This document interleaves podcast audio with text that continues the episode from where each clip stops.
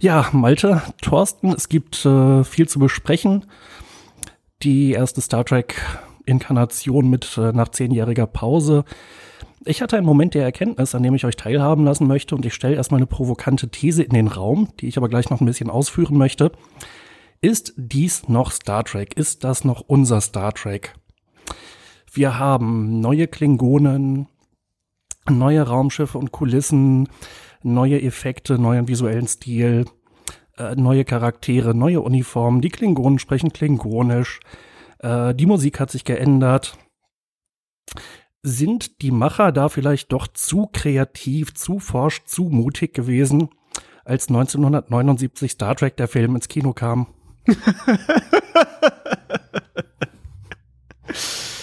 ah. Ja, es gibt äh, sicherlich viel zu besprechen über Star Trek Discovery. Und äh, vieles hat sich geändert. Steigen wir ein. Hallo, hier ist Captain Riker und ihr hört den Trackcast. Energie, Energie. Trackcast, der Star Trek Podcast mit Jan-Patrick Schlame, Thorsten Kroke und Malte Kirchner. Lange wurde darüber gesprochen, es wurde heftig im Vorfeld diskutiert und jetzt ist sie da, die neue Star Trek-Serie Discovery. In den ersten beiden Folgen haben wir einen ersten Eindruck bekommen, aber eigentlich wissen wir immer noch ziemlich wenig, genug aber, um über diesen Auftakt zu sprechen. Und dies ist das Thema in diesem 63. Trackcast. Mit dabei sind natürlich meine beiden Mitstreiter. Sie sind für den Trackcast das, was die grünen Augen für Lieutenant Commander Saru sind. Herzlich willkommen, Jan-Patrick Schlamm in Hannover. Hallo allerseits und Thorsten Kroke in Köln. Einen wunderschönen guten Abend und ich begrüße an dieser Stelle wie immer unseren sehr charmanten Moderator Malte Kirchner aus Wilhelmshaven. Denn der ist für den Trackcast das, was ein Direktmandat für den Bundestag ist.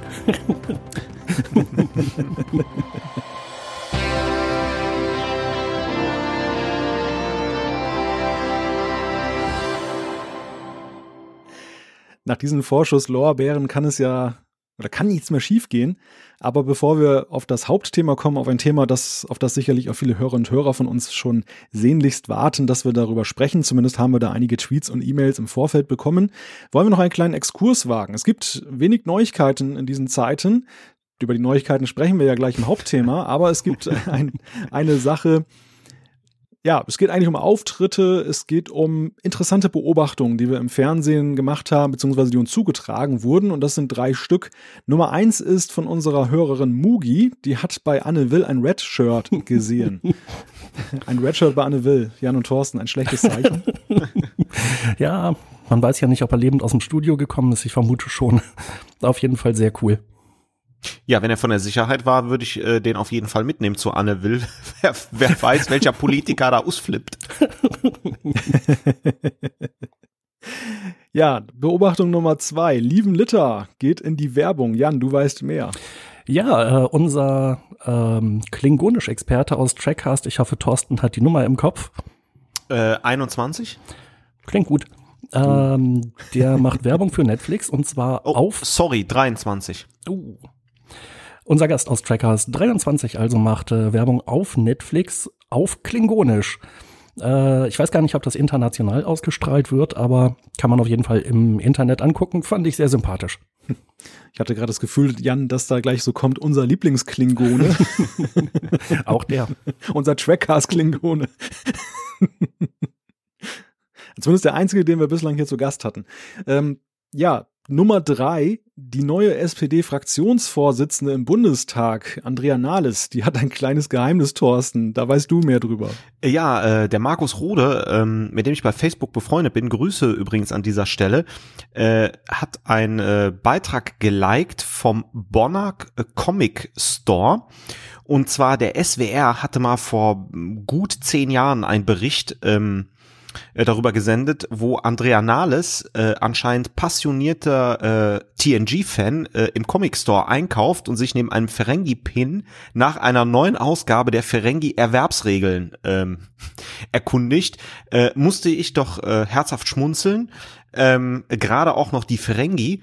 Ähm, und im Interview kommt raus, Andrea Nahles ist großer Jean-Luc Picard-Fan. Also von daher, ähm, ja, vielleicht haben wir ja auch äh, mit äh, Frau Nahles einen, äh, einen prominenten Zuhörer hier im Trackcast. Falls ja, Frau Nahles, melden Sie sich bitte bei uns, dann führen wir ein Interview, was mit Sicherheit nicht politisch ist. Da würde ich mich sehr darauf freuen, wenn wir ein bisschen Politprominenz im Trackcast haben. Na, da bin ich ja mal gespannt. Äh, ich muss übrigens noch nachtragen, die äh, News zu Lieven Liter hatte uns Gerrit reingereicht. Dafür auch nochmal herzlichen Dank. Ja, von meiner Seite herzliche Einladung. Und damit beenden wir unseren kleinen Exkurs. Wir wollen ja jetzt unsere Hörer auch nicht zu sehr auf die Folter spannen. Und ich würde sagen, wir leiten recht früh in uns unserem Hauptthema über. Es geht um Star Trek Discovery, ganz klar. Das haben wir schon in Aussicht gestellt. Die ersten beiden Folgen sind jetzt gelaufen. Auf Netflix kann man sie sehen, hier in Deutschland, in den USA. Die gucken bei CBS All Access. In die Röhre. Und bevor wir, in die Röhre, ja. Aber bevor wir einsteigen, dies ist ein historischer Moment für uns für den Trackcast. Das erste Mal, dass wir live dabei sind, praktisch. Genau. Genau, ich bitte kurz innezuhalten. Also egal, wie man zu dieser Serie steht, ist das erste Mal in, in, äh, in der vier oder fünf, fast schon fünfjährigen Geschichte dieses Podcasts, dass wir eine neue Star Trek-Serie begleiten dürfen in Echtzeit. Ja. So genug jetzt. Sie haben sich verneigt vor diesem so, Moment und jetzt ich, geht's los. Ich bin heiß, lass uns schnell zur Diskussion kommen. Scheiß auf so eine Schweigeminute. das geht ja gut los. Ja, womit wollt ihr anfangen? Ja, was war denn so euer erster Eindruck nach den zwei Folgen? Einfach so mal ein ganz, ganz kurzes Stichwort irgendwie, noch keine Begründung. Ja, ich springe einfach mal dazwischen oder da rein und äh, springe darauf an. Ich fand's super. Mir hat's richtig gut gefallen. Und ich bin, bin überrascht davon. Ich muss sagen, ich habe lange drüber nachgedacht, was ich davon halte.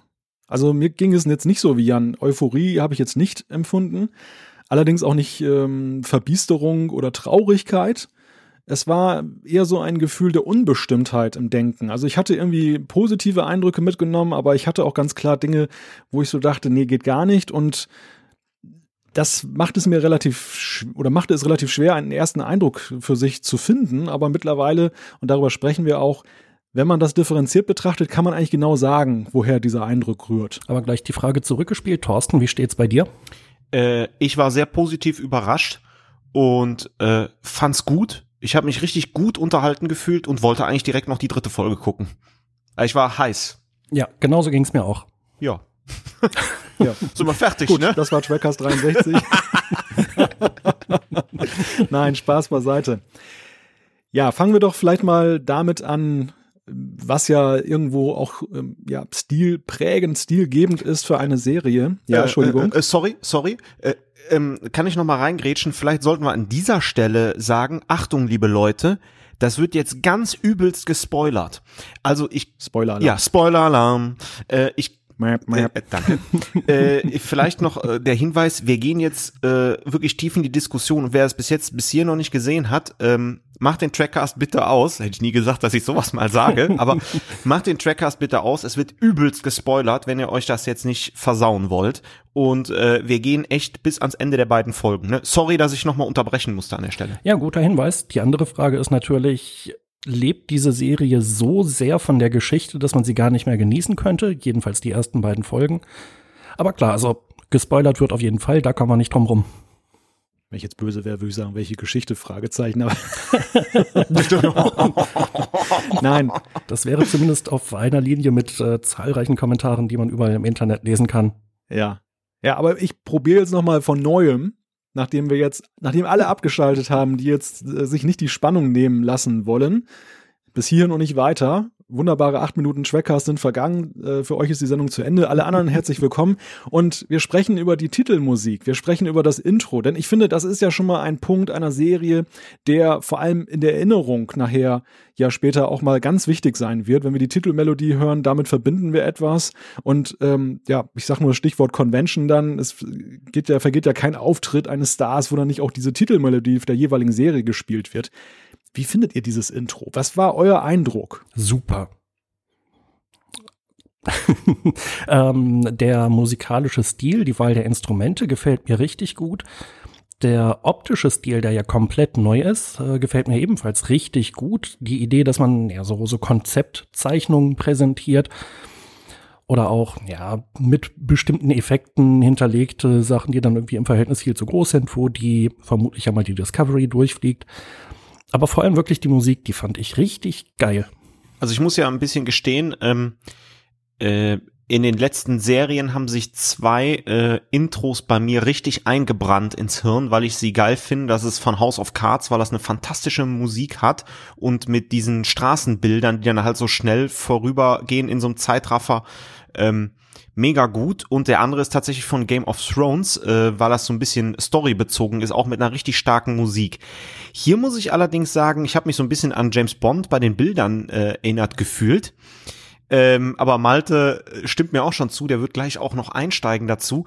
Ich muss sagen, ähm, die äh, am Anfang der Star Trek, äh, diese Star Trek Melodie finde ich gut, dann kann ich mich irgendwie an die Musik gar nicht erinnern. Mit den Konzeptzeichnungen ist es anders und ich weiß noch nicht, ob es dazu führt, ob sich der Vorstand bei mir einbrennt oder nicht. Also an die Musik kann ich mich irgendwie gar nicht erinnern. Ich fand so James Bond Style, ja, aber Malte, mach du doch mal. Ja, du hast einen schönen Punkt gerade genannt, Thorsten. Also James Bond war auch so meine erste Assoziation. Und zwar im Besonderen dann die Daniel Craig-Filme. Also die haben ja ähnlich, ich sage jetzt mal, konfuse Starts hingelegt, wo man dann auch geneigt war, dann schon wieder aus dem Kinosaal rauszugehen. Man hat es Gott sei Dank nicht gemacht, weil die Filme danach dann besser waren. Und so ist, so geht es mir auch mit Discovery. Also wenn ich eines wirklich so überhaupt nicht gut fand, an der Serie bislang, ist das das Intro. Das gefällt mir weder musikalisch, es ist irgendwie so ein komischer Stilmix, wo man versucht, moderne und traditionelles dann irgendwie unter einen Hut zu bekommen. Ich finde das eher bescheiden gelungen, aber es ist vielleicht auch ein, ein strukturelles Problem, was auch dann auf lange Sicht das Problem der ganzen Serie werden könnte. Und das andere ist so diese Schemazeichnung, wie gesagt, das erinnert mich so ein bisschen an diese Craig-Filme, aber auch so ein bisschen an Enterprise, also wo auch ja schon so ein Weg gewählt wurde, etwas abstrakter zu werden. Da hatte man aber ja immerhin noch so ziemlich konkrete Szenen und ähm, davor war ja nun beim TNG-Universum oder bei TOS war das ja klassisch das Raumschiff, das da immer hin und her fegt und vielleicht noch ein paar Planeten. Also davon will man sich augenscheinlich ganz deutlich distanzieren also ich, ich meine, dieser, dieser Moment, wo man ja spätestens merkt, ob einem sowas gefällt oder nicht, ist, wenn man dann die zweite Folge anguckt. Und wenn man dann denkt, boah, cool, war doch, ist doch ein ziemlich gutes Intro, oder man denkt, ach nee, vorspulen. Und das, das ist so der Moment gewesen bei Folge 2, den ich hatte, wo ich echt dachte, nee, also Intro, mm, nee, muss nicht sein. Und Thorsten, du hast ja gerade andere Serien genannt, House of Cards, natürlich legendär, mit ja. der Melodie und auch dieser Bilderauswahl, mit diesem Effekt ja auch, dieses, ähm, dieses, dieser Zeitraffer-Effekt, den mit einer Kamerafahrt verbunden, ähm, haben ja auch viele dann hinterher nochmal so ein bisschen versucht nachzuempfinden. Da gibt es auch überall Tutorials im Netz, wie man das macht mit der äh, Spiegelreflexkamera. Und ähm, anderes Positivbeispiel, was mir bei Netflix gerade einfällt, ist Narcos. Also die haben auch ein cooles Intro und auch irgendwie so sehr stimmungsvoll. Also ich muss sagen, da gibt's deutlich bessere Vorspänne heutzutage. Da ist Discovery nicht so mein Favorit. Aber gut, das ist jetzt vielleicht auch nicht kriegsentscheidend, aber schon finde ich ein wichtiges Detail am Anfang. Äh, ich habe es mir am äh, Tag nach der Erstausstrahlung mit einem Kollegen angeguckt und dann äh, kam auch noch jemand dazu, der durchaus Star Trek interessiert ist, aber kein großer Star Trek-Fan. Äh, die waren also auch beide ziemlich begeistert. Der Kollege hatte halt die Folgen auch schon am Montag gesehen äh, und der, der andere fand das also auch spontan richtig gut. Er hatte dann noch so ein bisschen Kritikpunkte, dass so bestimmte, äh, bestimmte visuelle Effekte so seit ein, zwei, drei Jahren einfach irgendwie ein bisschen, die sieht man halt dauernd und überall. Das ist jetzt gerade in und hip. Äh, aber der Stil insgesamt, der hat witzigerweise uns allen gefallen. Aber das ist auch bei mir so eine spontane Geschichte. Ich habe es gesehen, ich fand's super. Äh, bei der zweiten Folge ja. dachte ich mir, jo, ich bleib dabei, das will ich nochmal sehen. Äh, ich habe beide Folgen nochmal komplett durchgeguckt, um äh, eine Episodenbeschreibung zu verfassen. Äh, und jeweils das Intro nochmal angeguckt, weil ich es richtig gut fand. So unterschiedlich sind offensichtlich auch schon bei uns die, die Geschmäcker. Ja, ja gut, es soll ja auch ein bisschen kontrovers zugehen. Insofern passt es ja ganz gut, dass wir tatsächlich auch mal kontrovers empfinden. Kommt ja selten genug vor. Bevor ihr da draußen denkt, die quatschen jetzt da irgendwie übers Intro und äh, haben irgendwie keinen Plan, was sie da machen. Doch, wir haben sehr wohl einen Plan. Also wir drei haben im Vorfeld für uns eigentlich ein bisschen außergewöhnlich, uns dann abgestimmt über eine kleine Struktur, weil wir ja doch sehr viel zu besprechen haben. Und weil das der Auftakt zu dieser Serie ist, haben wir gesagt, wir sprechen Art 1 über allgemeine Aspekte, Also Dinge, die einfach jetzt für die ganze Serie gelten werden oder zumindest für größere Teile. Zweitens, wir sprechen über die Charaktere. Wir gucken mal so, was wir bislang über die erfahren haben und wie wir die einschätzen. Und drittens, wir sprechen konkret über die Handlung in diesen ersten zwei Folgen. Ja, und dann gibt's ja noch den einen oder anderen Aspekt, der dann darüber hinausgeht oder unter Verschiedenes läuft. Das ist dann so der vierte große Themenblock, den wir in hoffentlich zwei Stunden besprechen wollen. und damit wir nicht viel Zeit verlieren, Gehe ich mal weiter. Das nächste Thema ist das Raumschiff. Über das Raumschiff ist ja im Vorfeld ja schon viel gestritten worden. Es gab da ja nun ein paar Teaser-Trailer, wo das dann ja, ja eher schattig aussah mit der Qualität und dann wurde ja schon kräftig auch über das Design geschimpft. Jetzt haben wir es ja nun in schönster HD-Qualität vor uns. Und was sagt ihr zum Raumschiff? Hat euch das gefallen? Na, die erste Frage ist natürlich, äh, welches Raumschiff? Denn die titelgebende Discovery taucht in den ganzen ersten zwei Folgen noch gar nicht auf.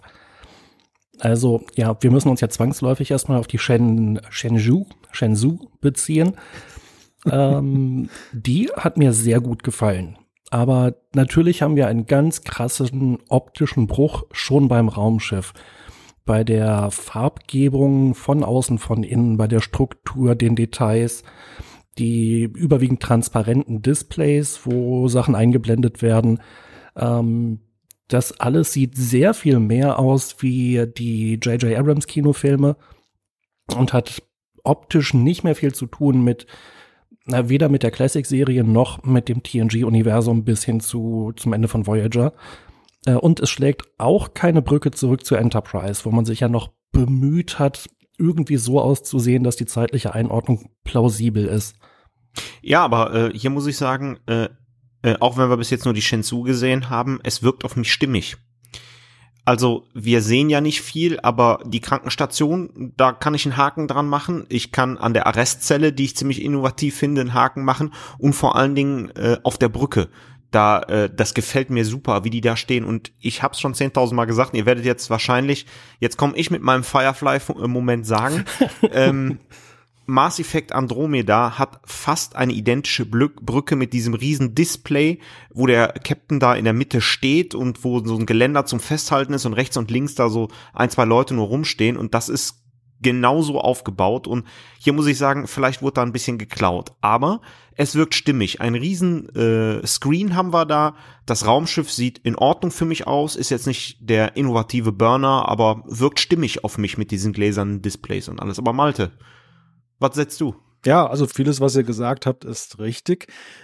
Mein erster Gedanke war, als ich das gesehen habe, die Macher haben jetzt auf eindrucksvolle Weise gezeigt, dass sie in der Lage sind, eine Serie darzustellen, optisch, die nach TNG angesiedelt worden ja. wäre. Ja. Also es wäre, es wurde ja immer darüber diskutiert, kann man eine Serie nach TNG machen von der Zeitlinie? Würde das nicht dann irgendwie ähm, zu abgehoben aussehen oder vielleicht gar nicht so futuristisch? Und es sieht erstmal ziemlich cool aus, das muss man sagen, unabhängig jetzt davon, wie man es jetzt in Relation zu Star Trek sieht. Aber wenn ich es einfach nur mal jetzt als ähm, jemand, der jetzt nicht Star Trek interessiert wäre, mir angucken würde, das ist schon eine Wucht. Also ist, optisch ist es wirklich beeindruckend, aber und dann muss ich den Star Trek-Fan doch wieder rausholen, der eben dann das Wissen hat um diese ganzen Serien und Filme. Es passt eben total gar nicht rein in diese Zeitlinie. Also die, wir, wir erinnern uns, in TNG, Voyager, Deep Space Nine, da haben die es nicht hingekriegt, einen Moriarty zum Beispiel aus dem Holodeck rauszuholen. Der hat sich gleich aufgelöst. Und hier haben die dann diese 3D-Kommunikation, wo die dann alle so als Hologramme dann da auftauchen und der Admiral läuft mal eben durch die Beobachtungslong spazieren und so weiter.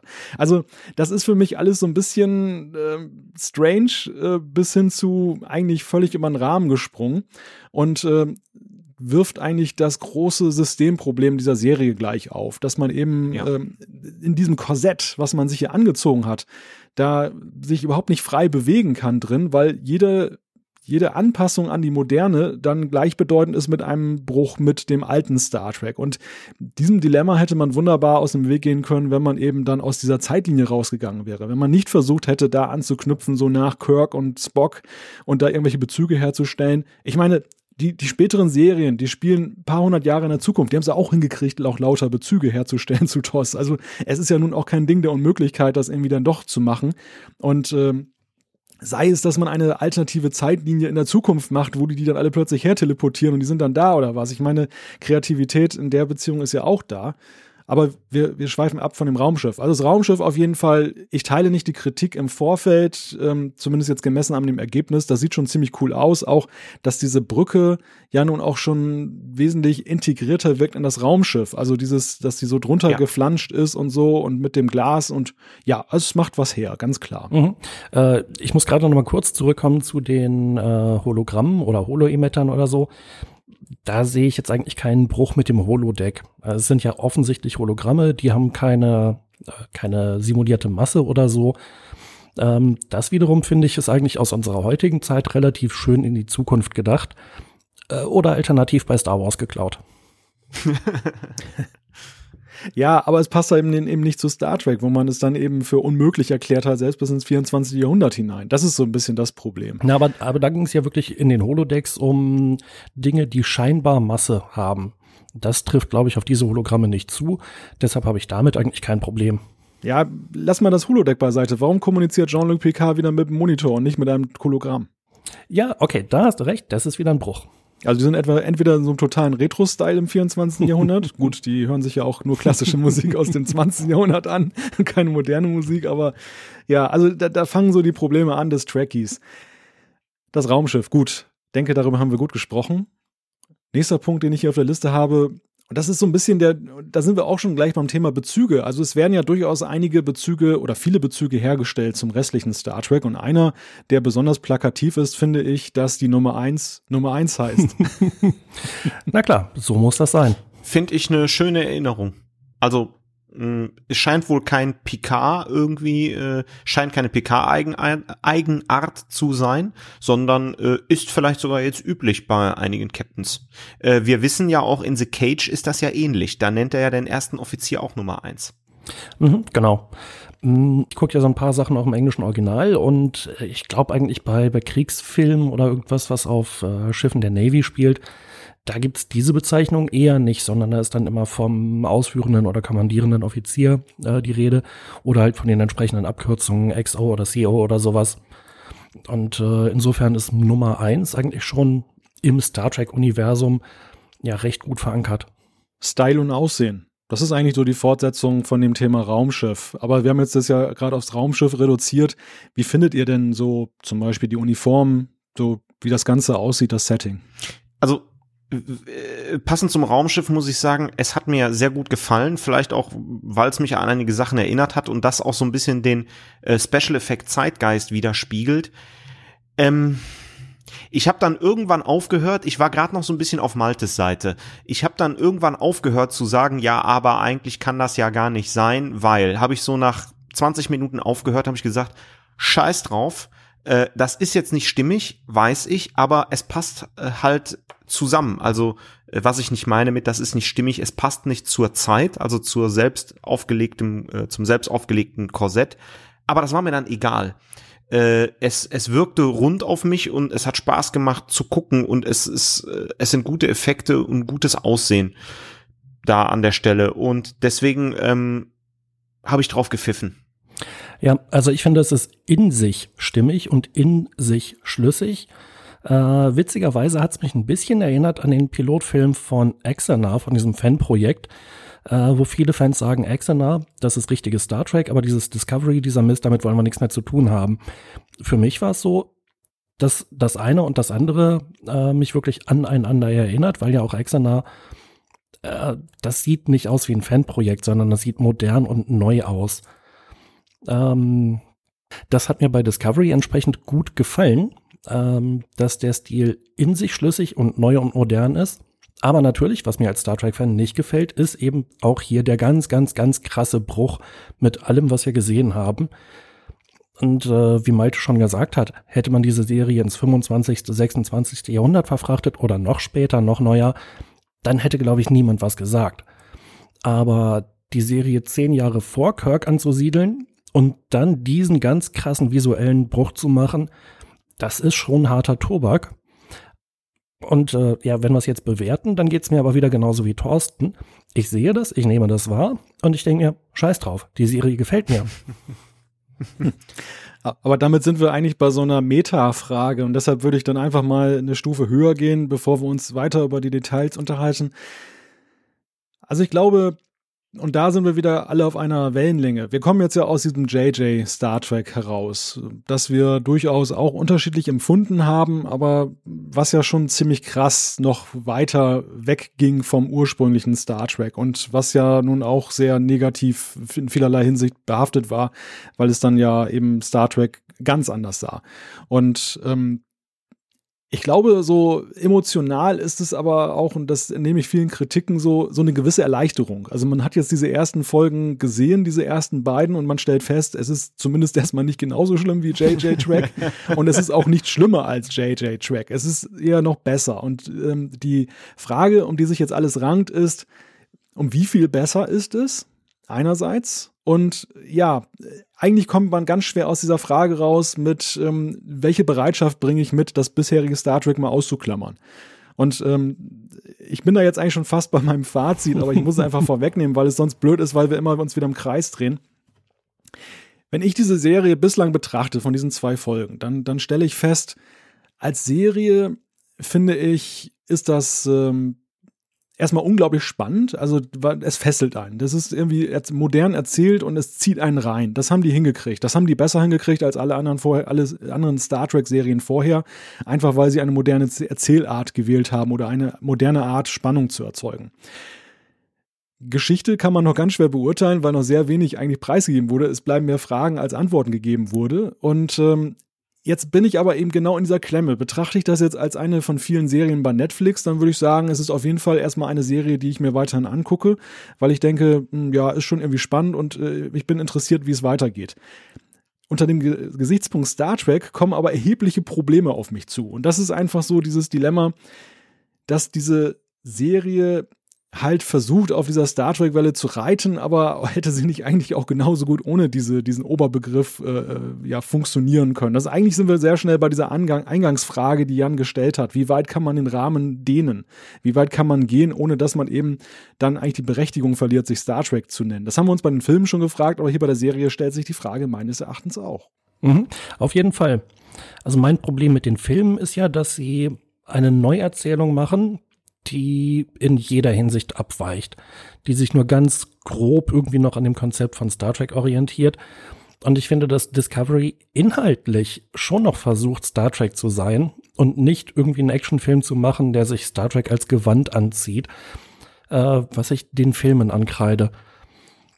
Aber ja klar, ich habe meine Schwierigkeiten damit. Ähm, ich empfinde es als negativ, dass man diesen ganz krassen Bruch auf äh, ganz vielen Ebenen hat in einer Serie, die ja zwischen Enterprise und äh, der Classic-Serie angesiedelt ist. Äh, ich habe auch kein, kein Rezept dafür, wie man sich davon lösen kann und die Serie für sich betrachtet. Meine Wahrnehmung war, als ich die Eingangsszene gesehen habe, die Charaktere gefallen mir, die Chemie zwischen den Charakteren gefällt mir, das ging dann auch so weiter. Und damit war für mich äh, nach, nach großem Skeptizismus erstmal klar, ich glaube, das ist eine Serie, die mir richtig gut gefällt. Und ich glaube, die haben es geschafft, Star Trek neu zu erfinden, auf eine Weise, die mich begeistert. Hm, ist jetzt natürlich schwierig, bei euren zwei richtig coolen Statements anzuknüpfen.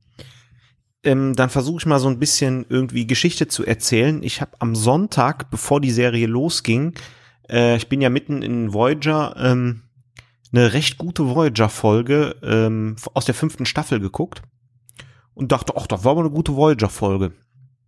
Hatten dann am Montag nicht die Gelegenheit, Discovery zu gucken, habe beide Folgen am Dienstag geguckt, dann aber auch hintereinander. Und ähm, hatte so ein Empfinden, boah, starke Serie. Also ich war begeistert. Ich habe so nach 20 Minuten aufgehört zu denken, hm, im Star Trek-Universum passt das jetzt so nicht rein, aber lässt du dich mal auf die Serie ein, gibst du der ganzen Sache eine Chance. Ich hatte auch sehr niedrige Erwartungen, war dann am Ende ziemlich begeistert, auch aus Gründen, die ihr genannt habt. Und dachte dann, okay, vergleichst es mal mit der Folge Voyager, die gut war und am Sonntag geguckt hast. Und das ist eine ganz andere Nummer. Das ist Voyager jetzt bei allergrößtem Respekt vor dem TNG-Universum, das ist äh, eingestaubt, das 30 Jahre alter kalter Kaffee. Und ähm, wie auch TNG, das war so mein Empfinden. Dann habe ich gedacht, nein, stopp. Äh, du tust TNG, DS9 und Voyager Unrecht, weil das sind starke Folgen und das waren gute Serien.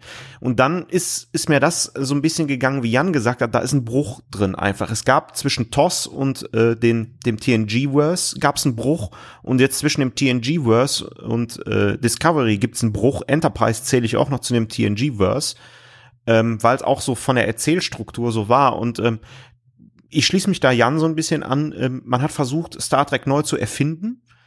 Ich glaube auch, das, was Malte sagt, unter dem, die Serie hätte auch ohne das Label Star Trek wahrscheinlich funktioniert, aber ich finde Star Trek Elemente da drin und ähm, ich bin jetzt weiterhin positiv gestimmt nach den ersten beiden äh, Folgen und versuche jetzt einfach, auch wenn es ganz schwierig ist, das nicht zu vergleichen, weil ich finde, das TNG-Universum mit den, mit DS9, mit Voyager und mit Enterprise sind fantastische Serien, die mich unterhalten haben.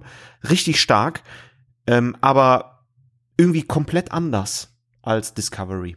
Also ich, ich plädiere allerdings auch jetzt nicht dafür, dass wir zurückgehen in der Zeit und versuchen jetzt die 90er Jahre aufleben zu lassen, denn es ist natürlich so, das haben wir immer wieder festgestellt, die Star Trek Serien spiegeln nochmal Zeitgeist wieder. Und das fängt an bei der Optik, bei der Vorstellung von Zukunft, aber ich glaube, es schließt sich nicht aus. Also es ist natürlich hier das Dilemma eben mit dem Zeitrahmen, das haben wir vorhin schon erwähnt. Dennoch stelle ich mir natürlich die Frage, ich muss vielleicht für eine HD-Serie die Klingonen irgendwie ein bisschen verändern weil die alten Masken, die Latexmasken dann auch wirklich mhm. dann offensichtlich sind, wenn ich sie dann in sogar vielleicht 4K-Qualität gleich dann produziere. Aber muss es so krass sein? War das nötig zum Beispiel? Und ich finde, hier machen, also hier ist es einfach so eine völlige Unentschlossenheit bei den Machern festzustellen. Auf der einen Seite klammern sie an alten Zöpfen und das ist ganz klar, wenn man, indem sie sich an diese Zeitlinie koppeln dann, was ich völlig für unnötig halte, zumindest jetzt gemessen an den ersten beiden Folgen, gibt es keinen sich aufdrängenden Grund, dass man das so machen musste. Ich meine, Sarek in allen Ehren, aber das, das, ohne den wäre es genauso ja, ja, gut gelaufen. Also das, ja. Eben. Oder der wäre ihr erschienen so als Urvater der, der Vulkanier ja. oder sonst irgendwie was. Also das, das hätte man irgendwie dramaturgisch hingekriegt. Und auf der anderen Seite eben geht man sehr radikal vor und vielleicht ist es auch nötig, dass man so radikal vorgeht für eine moderne Science-Fiction-Serie. Aber man kriegt es nicht unter einen Hut. Und irgendwie ähm, markiert das eben auch so das Dilemma, was vielleicht auch mit diesen Querelen am Anfang zu tun hatte mit Fuller und so weiter, dass da irgendwie keiner so richtig wusste, in welche Richtung man geht. Also dass da wohl unterschiedlichste Strömungen auch in der Produktion und bei den Verantwortlichen da zusammenkamen, in der Frage, wie modern machen wir es denn jetzt und äh, wie klassisch bleibt es? Und ich finde, da sind einige gute Sachen mal herausgekommen, aber es sind auch einige Sachen dabei herausgekommen, die sind einfach für sich betrachtet ziemlich schräg, wenn man das jetzt in Einklang bringen will mit Star Trek, die Entscheidungen. Ja, also du hast das gut gesagt. Es fehlt so ein, so ein kontinuierlicher Stil. Äh, wenn man sich beispielsweise die Phaser oder die Kommunikatoren anguckt, die sehen extrem original aus. Die sind äh, mhm. sehr direkt an mhm. Classic angelehnt. Äh, und das halt im Wobei, Zeitalter. sorry, wobei der Schuss des Phasers nicht. Genau. Auch die Schiffsphaser sehen komplett anders aus. Äh, nein, der Schuss des Phasers. Es ist kein durchgehender Strahl. Es ist äh, halt quasi eine Patrone. Ja, genau. Aber wie gesagt, die, die Schiffsphaser sehen genauso aus.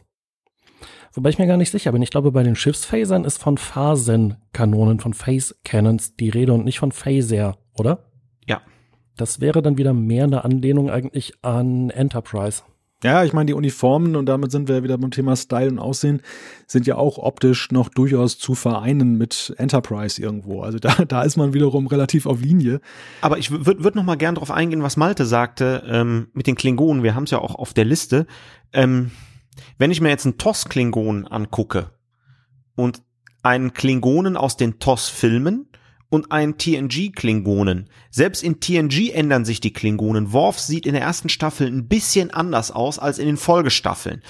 Und ähm, die Kröten haben wir alle geschluckt. Und ja, es ist überspitzt, es ist übertrieben, wie die Klingonen aussehen, aber vielleicht war das auch der Grund, Malte hat das schön gesagt, so, so eine Latexmaske und so ein Kunstpferdehaar, was da dran hängt, äh, die, die sahen ja aus wie die, wie, wie, die, wie, die, wie die Piratenbande, die um die Ecke gekommen ist. Die sind dann so, ho, ho, ho, wir sind die bösen Klingonen. So kamen die ja manchmal rüber mit ihren Zwirbelbärtchen und ähm, man wollte halt einen anderen Weg gehen. Ob das jetzt sinnvoll ist bei den Sachen, die man beibehalten hat, weiß ich nicht, aber hier haben sie gesagt, wir machen die Klingonen anders. Und auch hier habe ich mich so ein bisschen, Anfang so ein bisschen geziert. Da hat aber geholfen, kommen wir später auch noch drauf, die haben Klingonisch gesprochen. Das fand ich wiederum geil. Ja, also ich habe mich schon gefragt, wenn man sowieso irgendwie die Klingonen neu erfindet, warum macht man nicht neue Aliens? Also warum müssen es überhaupt die Klingonen sein? Ist vielleicht die Verfügbarkeit ja. der klingonischen Sprache ja. das Argument gewesen? Na, einerseits vielleicht, also ich mag das nicht abstreiten, Jan, aber ich glaube, ein Punkt, der da auch mit reinspielt, ist bei Star Trek, man hat immer auf Klingonen gesetzt, komischerweise, wenn man irgendwie auf Quote setzen oder wollte. Also bei den TOS-Filmen. Oder später auf die Borg, genau. Das waren so die Showrunner. für Star Trek und es ist eigentlich auch schon wieder so klassisch, dass man da wieder auf die Klingonen zufällt. Aber wenn man dann Klingonen nimmt, warum denn so? Und auch die klingonische Kultur wird ja hier so ein bisschen adaptiert. Alleine zum Beispiel diese Beerdigung da der, der, der ähm, Besatzungsmitglieder, dass man die eine Hülle klebt und so weiter wir sehen ja am Anfang da auf diesem Sandplaneten ja auch durchaus andere Aliens, also die sich ja auch jetzt so ein bisschen dann frei machen von dem, was wir so in TNG hatten, einfach weil man noch andere Möglichkeiten hat, dann sowas darzustellen und man eben nicht nur mit Menschen arbeitet und oder arbeiten muss, sondern eben auch dann ähm, Effektsachen machen kann in Serien. Und da war eigentlich so der Punkt, wo ich gedacht habe, ja klar, das sieht jetzt in der Optik her anders aus als dieses TNG-Universum, aber warum denn nicht? Ne? Also ich finde ähm, auch bei TNG man hat da auch natürlich mit den Klingonen ein Stück weit gebrochen, aber wohl dosiert. Und dieses wohl dosierte, das fehlt mir hier so ein bisschen. Also ich finde, es, es schlägt schon an einigen Stellen reichlich über die Stränge. Es ist nicht mehr wohl dosiert, es ist auch nicht wirklich jetzt so, dass man denkt, überzeugend im Sinne von, es musste so sein, denn dann nur dadurch ist es gut. Die Klingonen, dass man sie so drastisch verändert, das macht sie jetzt nicht besser, sondern eher hängt es ja von der Storyline ab und so ein bisschen und von der Konstellation und die hätte ja durchaus so bleiben können. Und das ist so eigentlich das Problem, was ich habe, dass man an Stellen über die Stränge schlägt, wo es nicht nötig ist und an anderen Stellen sich ziemlich klassisch verhält, wo ich eher denke, naja, komm Leute, da könntet ihr auch mal ein bisschen nochmal wieder euch dann äh, abwandeln oder weitergehen. Ja, aber, aber TOS TNG sehen die Klingonen auch komplett anders aus. Ja, komplett würde ich jetzt Doch. nicht sagen. Nicht so komplett jetzt wie in, in äh, dieser Doch, äh, da, da fehlt die Stirn, da fehlt das lange Haar. Kein Klingon in TOS hat lange Haare der berühmte Turtle Head, der Schildkrötenkopf, der kam ja erst mit den TNG-Filmen, mit dem ersten Film. Ja, schon richtig. Aber ich empfinde das den Unterschied jetzt nicht so krass, wie jetzt hier die Klingonen aussehen. Mhm. Also man kann es auch nicht mehr in Einklang bringen. Enterprise hat sich ja dann irgendwann bemüht, dann eine Erklärung zu liefern, die, so liest man, die Autoren ja auch schon zu TNG-Zeiten im Kopf hatten und wo man einfach nur darauf verzichtet hat, äh, aus welchen Gründen auch immer, das dann irgendwie dann mal einzuflechten, warum die Klingonen anders aussehen. Aber hier gibt es ja überhaupt gar keine plausible Begründung mehr. Gut, man muss jetzt natürlich sagen, es ist sowieso alles versaut. JJ hat ja sowieso die Preise kaputt gemacht. Seine Klingonen sehen ja nochmal nochmal anders aus als diese Klingonen hier. Die sehen noch ganz anders aus, ja, stimmt, ja.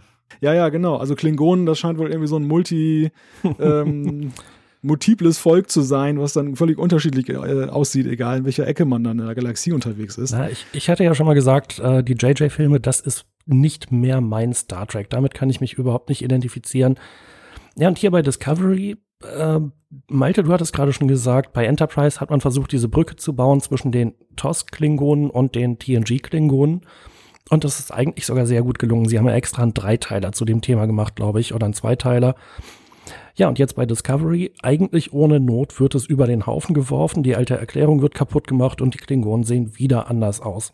Es sei denn, es gibt äh, vielleicht auch hier eine Erklärung, warum die so anders aussehen. Und ja, das ist zusammen mit äh, dem, dem optischen Bruch und der zeitlichen Einordnung sicherlich einer der größten Kritikpunkte an der Serie. Äh, war das wirklich nötig? Auf der anderen Seite fand ich die ganze Zeit, in sich finde ich diese neuen Klingonen schlüssig und durchaus interessant, habe ich bis jetzt den Eindruck. Ich bin halt gespannt, wie sich die Geschichte weiterentwickelt. Ja, und hier, da ist dann mein Fanherz doch rausgekommen, die haben äh, Butlets, die klingonische Sprache ist da. Mm, es gibt den, die, die, die wichtige Kaste, also diese, weiß ich nicht, 12, 24 Familien, ich weiß es jetzt schon gar nicht mehr. Ähm, Finde find ich da okay an der Sache. Ja, also sie haben äh, die 24 Häuser, es gibt den Hohen Rat. Ähm, das Ganze ist tief zerstritten. Auch bei TNG haben wir einen klingonischen Bürgerkrieg gesehen, an dem diverse Häuser beteiligt waren, auf der einen oder anderen Seite. Ähm, und sie haben Kales, den Unvergesslichen, vergessen, ähm, auf den ja immer wieder auch Bezug genommen wird im Lauf der Serien, im Lauf der anderen Serien. Äh, dass man sich hier also sehr stark auf Kales bezieht, den ja, um diese zerstrittenen Klingonen und die Häuser zu vereinen gegen die Föderation, das finde ich macht wieder eine ziemlich spannende Geschichte her. Ja, und äh, wie gesagt, ich habe das ja gerade so ein bisschen die Piraten ho ho ho äh, genannt. Teilweise ist es auch so ein bisschen plüschklingonisch, ne? Also gerade bei DS9 ist mir das schon so ein bisschen ja, ich habe da auch keine Angst mehr vor. Bei TNG am Anfang dachte ich noch, wo, da gibt's ja diese Folge, wo, wo Reika auf dem Klingonenschiff ist. Oh, da geht's aber um die Wurst. Ja, also Reika schlägt sich ja durch. Das ist eine ziemlich coole Folge. Aber je mehr die so ein bisschen entmystifiziert werden, desto äh, knuffiger werden die dann halt einfach. Gerade bei DS9. Und ähm, ich finde gut, ja. dass halt das wieder so ein bisschen äh, zurückgedreht wird, dass es halt doch so ein bisschen noch krasser ist, noch komischer. Ich muss da mal dazwischen grätschen. Also eure Argumente sind ja sicherlich jetzt für sich genommen richtig, dass ihr diese Vorzüge nennt. Das, das sehe ich ja durchaus auch genauso. Aber ähm, für mich klingt es erstmal so als Entgegnung auf die Kontrapunkte, erstmal so ein bisschen wie ähm, sich eine Entschuldigung suchen dafür, dass es dann, äh, dann doch im, im, Endeffekt ein Problem gibt. Also ich glaube, das wiegt nicht die Probleme auf, die wir festgestellt haben mit der Optik und so weiter. Und das, obwohl es für sich genommen ja erstmal gut ist, dass sie dann an anderen Punkten Anknüpfungspunkte schaffen. Was die Sache angeht, Thorsten, was du gerade sagtest, mit, ähm, die waren knuffig in Deep Space Nine. Das liegt aber auch an der Erzählweise der Serie. Also ich glaube, das äh, ergibt sich jetzt weniger aus deren Aussehen oder aus den Veränderungen, sondern der Klingonen selber, sondern es ergibt sich einfach aus der Veränderung der Erzählweise der Serie. Und da ist ja ein ganz zentraler Punkt, auch wenn ich hier jetzt ein Stück weit vorgreife, dass einer der Hauptcharaktere da, der Captain da ähm, mit dem unaussprechlichen Namen, dann dann in Folge 2 schon den Heldentod stirbt. Wo wäre sowas in TNG, Deep Space Nine oder Voyager jemals denkbar ist gewesen? Der Captain abgenippelt. Und das Schiff ist im Eimer. Also ist alles in den Fritten. Und, und das ist, und das macht ja die Klingonen, finde ich, so wirklich bedrohlich, weil hier wirklich auch was auf dem Spiel steht. Also es war ja immer so, diese, und das finde ich auch wieder verdammt gut. Das ist eigentlich die Erneuerung von Star Trek, die ich wünschenswert finde. Dass es eine Fallhöhe gibt. Die gab es ja bei Star Trek ja. bis Enterprise überhaupt nicht mehr. Es war zwar mal von großer Gefahr die Rede und die Borg können jetzt die ganze Erde assimilieren und so weiter und so fort. Aber wir wussten noch mal Hand aufs Herz auch sowieso, am Ende ist doch wieder alles eitel Sonnenschein und alle sind auf dem Holodeck und fahren mit dem Schiff auf dem großen Weltmeer durch die Gegend. Und das, das ist einfach so eine Erzählweise der, der 80er, 90er Jahre mit am Ende ist wieder alles gut, die eben, wo Star Trek sich auch in den 2000ern in Enterprise nicht so wirklich von emanzipieren konnte und was letzten Endes dann zum Problem führte. Und das haben die erkannt, das setzen die hier richtig um und das finde ich verleiht auch den Klingonen überhaupt dann eben diese Gefährlichkeit, nicht ihr noch etwas äh, zerknirschteres Aussehen, hier, dieses Faltenhund-Prinzip. Ja, ich, mhm. also von, von mir aus, ich, äh, ich glaube, ähm, du hast das ja am Anfang gesagt, vielleicht ist tatsächlich dieses, dieses Latex-Masken-Aussehen, so wie wir es kennen, wäre vielleicht nicht gut genug gewesen. Hat man gesagt, komm, dann designen wir den Klingonen neu. Kann sein, kann nicht sein, aber nochmal, ähm, durch, durch, durch die Brüche von TOS zu TNG, oder dem TNG Universe habe ich überhaupt kein Problem damit, wenn die Klingonen jetzt so aussehen. Und da, ich weiß nicht, wer das von euch gesagt hat, bei J.J. Abrahams finde ich die absurd, die Klingonen. Also da gefällt's mir gar nicht. Das habe ich zum Glück alles schon wieder vergessen. also interessant. Gott sei Dank. Interessant finde ich auf jeden Fall die, äh, wie die Klingonen verändert wurden. Jetzt mal unabhängig von der Wertung, ob man es gut findet oder scheiße findet, dass sie schon wieder anders aussehen. Ähm, also der, dieser Turtlehead ist weggefallen. Äh, ich finde, sie wirken sehr viel zeremonieller in ihrem Aussehen und Auftreten. Äh, das Butlet und auch, ich glaube, es waren Macleth, oder? Die, die kleineren Messer, die auch mal zu sehen waren und mhm. zum Einsatz kamen. Ähm, die sind extrem verschnörkelt und verziert. Eigentlich sehen die gar nicht so richtig nach einer Waffe aus, sondern eher so wie Schmuckwaffen. Ähm, das ist ja auch da ganz klarer visueller Bruch ich fand eigentlich das klassische Butlet, wie man es zu Anfang in, äh, das müsste ein TNG gewesen sein, besser, weil es zweckmäßiger aussah. Aber auch in dieser Hinsicht haben sich eben die Klingonen verändert. Sie sind ja offensichtlich zeremonieller. Es geht nicht mehr nur darum, dass die, dass irgendwas zweckmäßig sein muss, sondern soll dabei auch schick aussehen. Diese komischen Kragen oder Krägen, äh, die sie da in ihren Klamotten tragen, äh, wirken ja neu und ungewohnt. Ähm, und gleichzeitig finde ich sie, was ihr eben auch schon gesagt habt, eigentlich wieder gefährlicher und bedrohlicher, als sie es über lange Zeit gewesen sind. Ähm, und in sich genommen, finde ich, ist dieses, dieses Konzept der Neuerfindung der Klingonen durchaus gelungen. Also ich äh, setze jetzt nochmal meinen Star Trek Hut mal ab oder ich nehme meinen Kommunikator ab, je nachdem, wie man das bezeichnen möchte. Und äh, betrachte das jetzt mal, die Klingonen jetzt aus der Perspektive eines Nicht-Star Trek-Fans. Und da ist es so, Jan, da gebe ich dir recht, also äh, es war in TNG oder in den angeschlossenen Universen ja immer so ein bisschen rätselhaft, dass die auf der einen Seite total abfahren auf ihre Zeremonielle und äh, letzten Endes ja ähm, auch irgendwie sehr glaubensbehaftet sind. Und auf der anderen Seite waren die Klingonen ja eigentlich ziemliche Pragmatiker. Thorsten nannte sie Seeräuber. Also im Grunde genommen war es ja so ein bisschen Desperado-mäßig mit ihren Häusern und auf der anderen Seite aber auch ziemlich realpolitisch und pragmatisch vorgehend. Und das war eigentlich, stand eigentlich immer ein bisschen so im Widerspruch. Man hat sie akzeptiert, weil man dachte, naja gut, das ist eine Spezies, die eben diesen Background hat und sich dann weiterentwickelt hat, aber dass sie nur in solchen dunklen Häusern dann rumrannten, wo immer irgendwelche offenen Fackeln waren, war dann irgendwie rätselhaft, weil es gar nicht so zu deren Vorgehensweise passte. Hier ist es eigentlich so, dass die Klingonen jetzt wirklich ähm, ja stimmiger sind, dann einfach was was eben dieses, du hast es gerade schon gesagt, Jan, dieses zeremonielle angeht. Also dass dieses ähm, dieser Klingon-Messias möchte ich ihn ja schon fast nennen, der hier auftaucht, diese diese Stellung der anderen dazu und dieses ähm, ja, wie sie halt miteinander agieren, wie sie kommunizieren und das, das wirkt hier in diesen ersten zwei Folgen schon mal irgendwie dann einfach überlegter, finde ich. Das, das wirkt einfach so globaler über, äh, durchdacht. Insofern, da kann ich dann wiederum zustimmen, wenn man eben von dieser äußeren Perspektive kommt. Ich, ich verteufel das ja auch nicht, dass man die Klingonen hier dann in so einer Prä-TNG-Ära vielleicht auch noch mal ein bisschen rearrangiert. Also das Ganze muss ja nicht unbedingt in einem Kontrast stehen oder in einem Widerspruch zu dem, was später kommt. Aber eben, ja, einige Punkte kann ich auch nicht ganz ausblenden. Ja, also ich finde, es ist eine schwierige Sache. Ähm, es ist definitiv kritikwürdig, dass die Klingonen so verändert wurden. Ich kann da auch quasi nur wiederholen, äh, dass mir die Serie in sich gefällt und ich es deswegen äh, schaffe, mich damit zu arrangieren. Und ja, wie du gerade meintest, so ein bisschen den Tracky-Hut abzusetzen. Aber Thorsten, äh, reibt sich schon die Klingonenstirn. ich würde sagen, lassen wir Klingonen mal Klingonen sein. Und äh, kommen wir auf ein weiteres allgemeines Thema zu sprechen. Und sprechen ist ein gutes Stichwort. Es geht um die Synchro, die deutsche Synchro.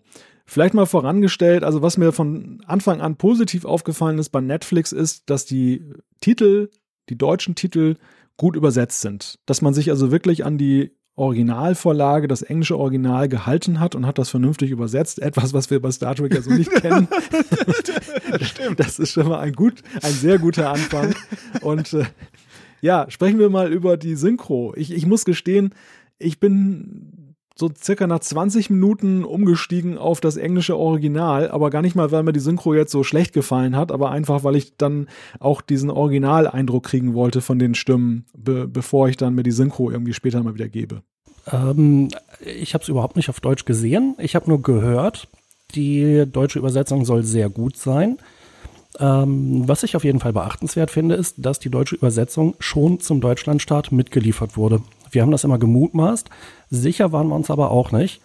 Äh, das spricht auf jeden Fall dafür, dass hinter den Kulissen sehr intensiv dran gearbeitet wird, äh, eben eine weltweite Übersetzung, naja, was heißt weltweit? Es gibt, glaube ich, sieben oder acht Synchronisationssprachen, schon zum Start, zum, zur Erstausstrahlung fertig zu haben.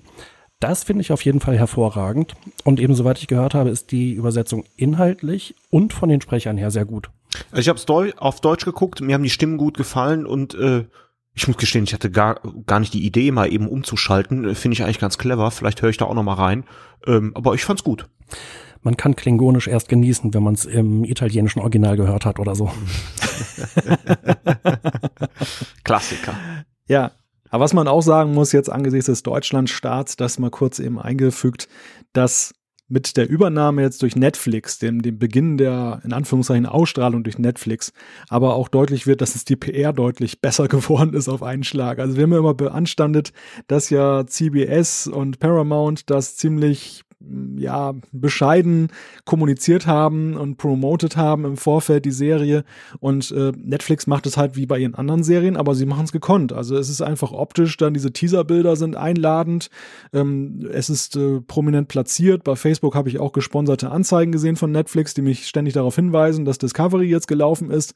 Also die machen das ganz gut und ja, tut mir leid, liebe Sat 1 und liebe Tele 5, aber es ist, glaube ich, einfach besser für Star Trek da jetzt, also zumindest für eine neue Serie, dass es dort gezeigt wird und nicht irgendwo im Privatfernsehen in einem werbefinanzierten Sender zu sehen ist und wo es dann unterbrochen wird ständig. Aber ein sehr, einen sehr interessanten Aspekt finde ich, äh, bei den äh, Serien, die angeführt werden oder Filmen unter Trending Now, die jetzt gerade im Trend sind bei Netflix, äh, habe ich also bis bis einschließlich gestern, das war am Samstag nach dem äh, nach der Erstausstrahlung am Montag, Discovery noch nicht gefunden.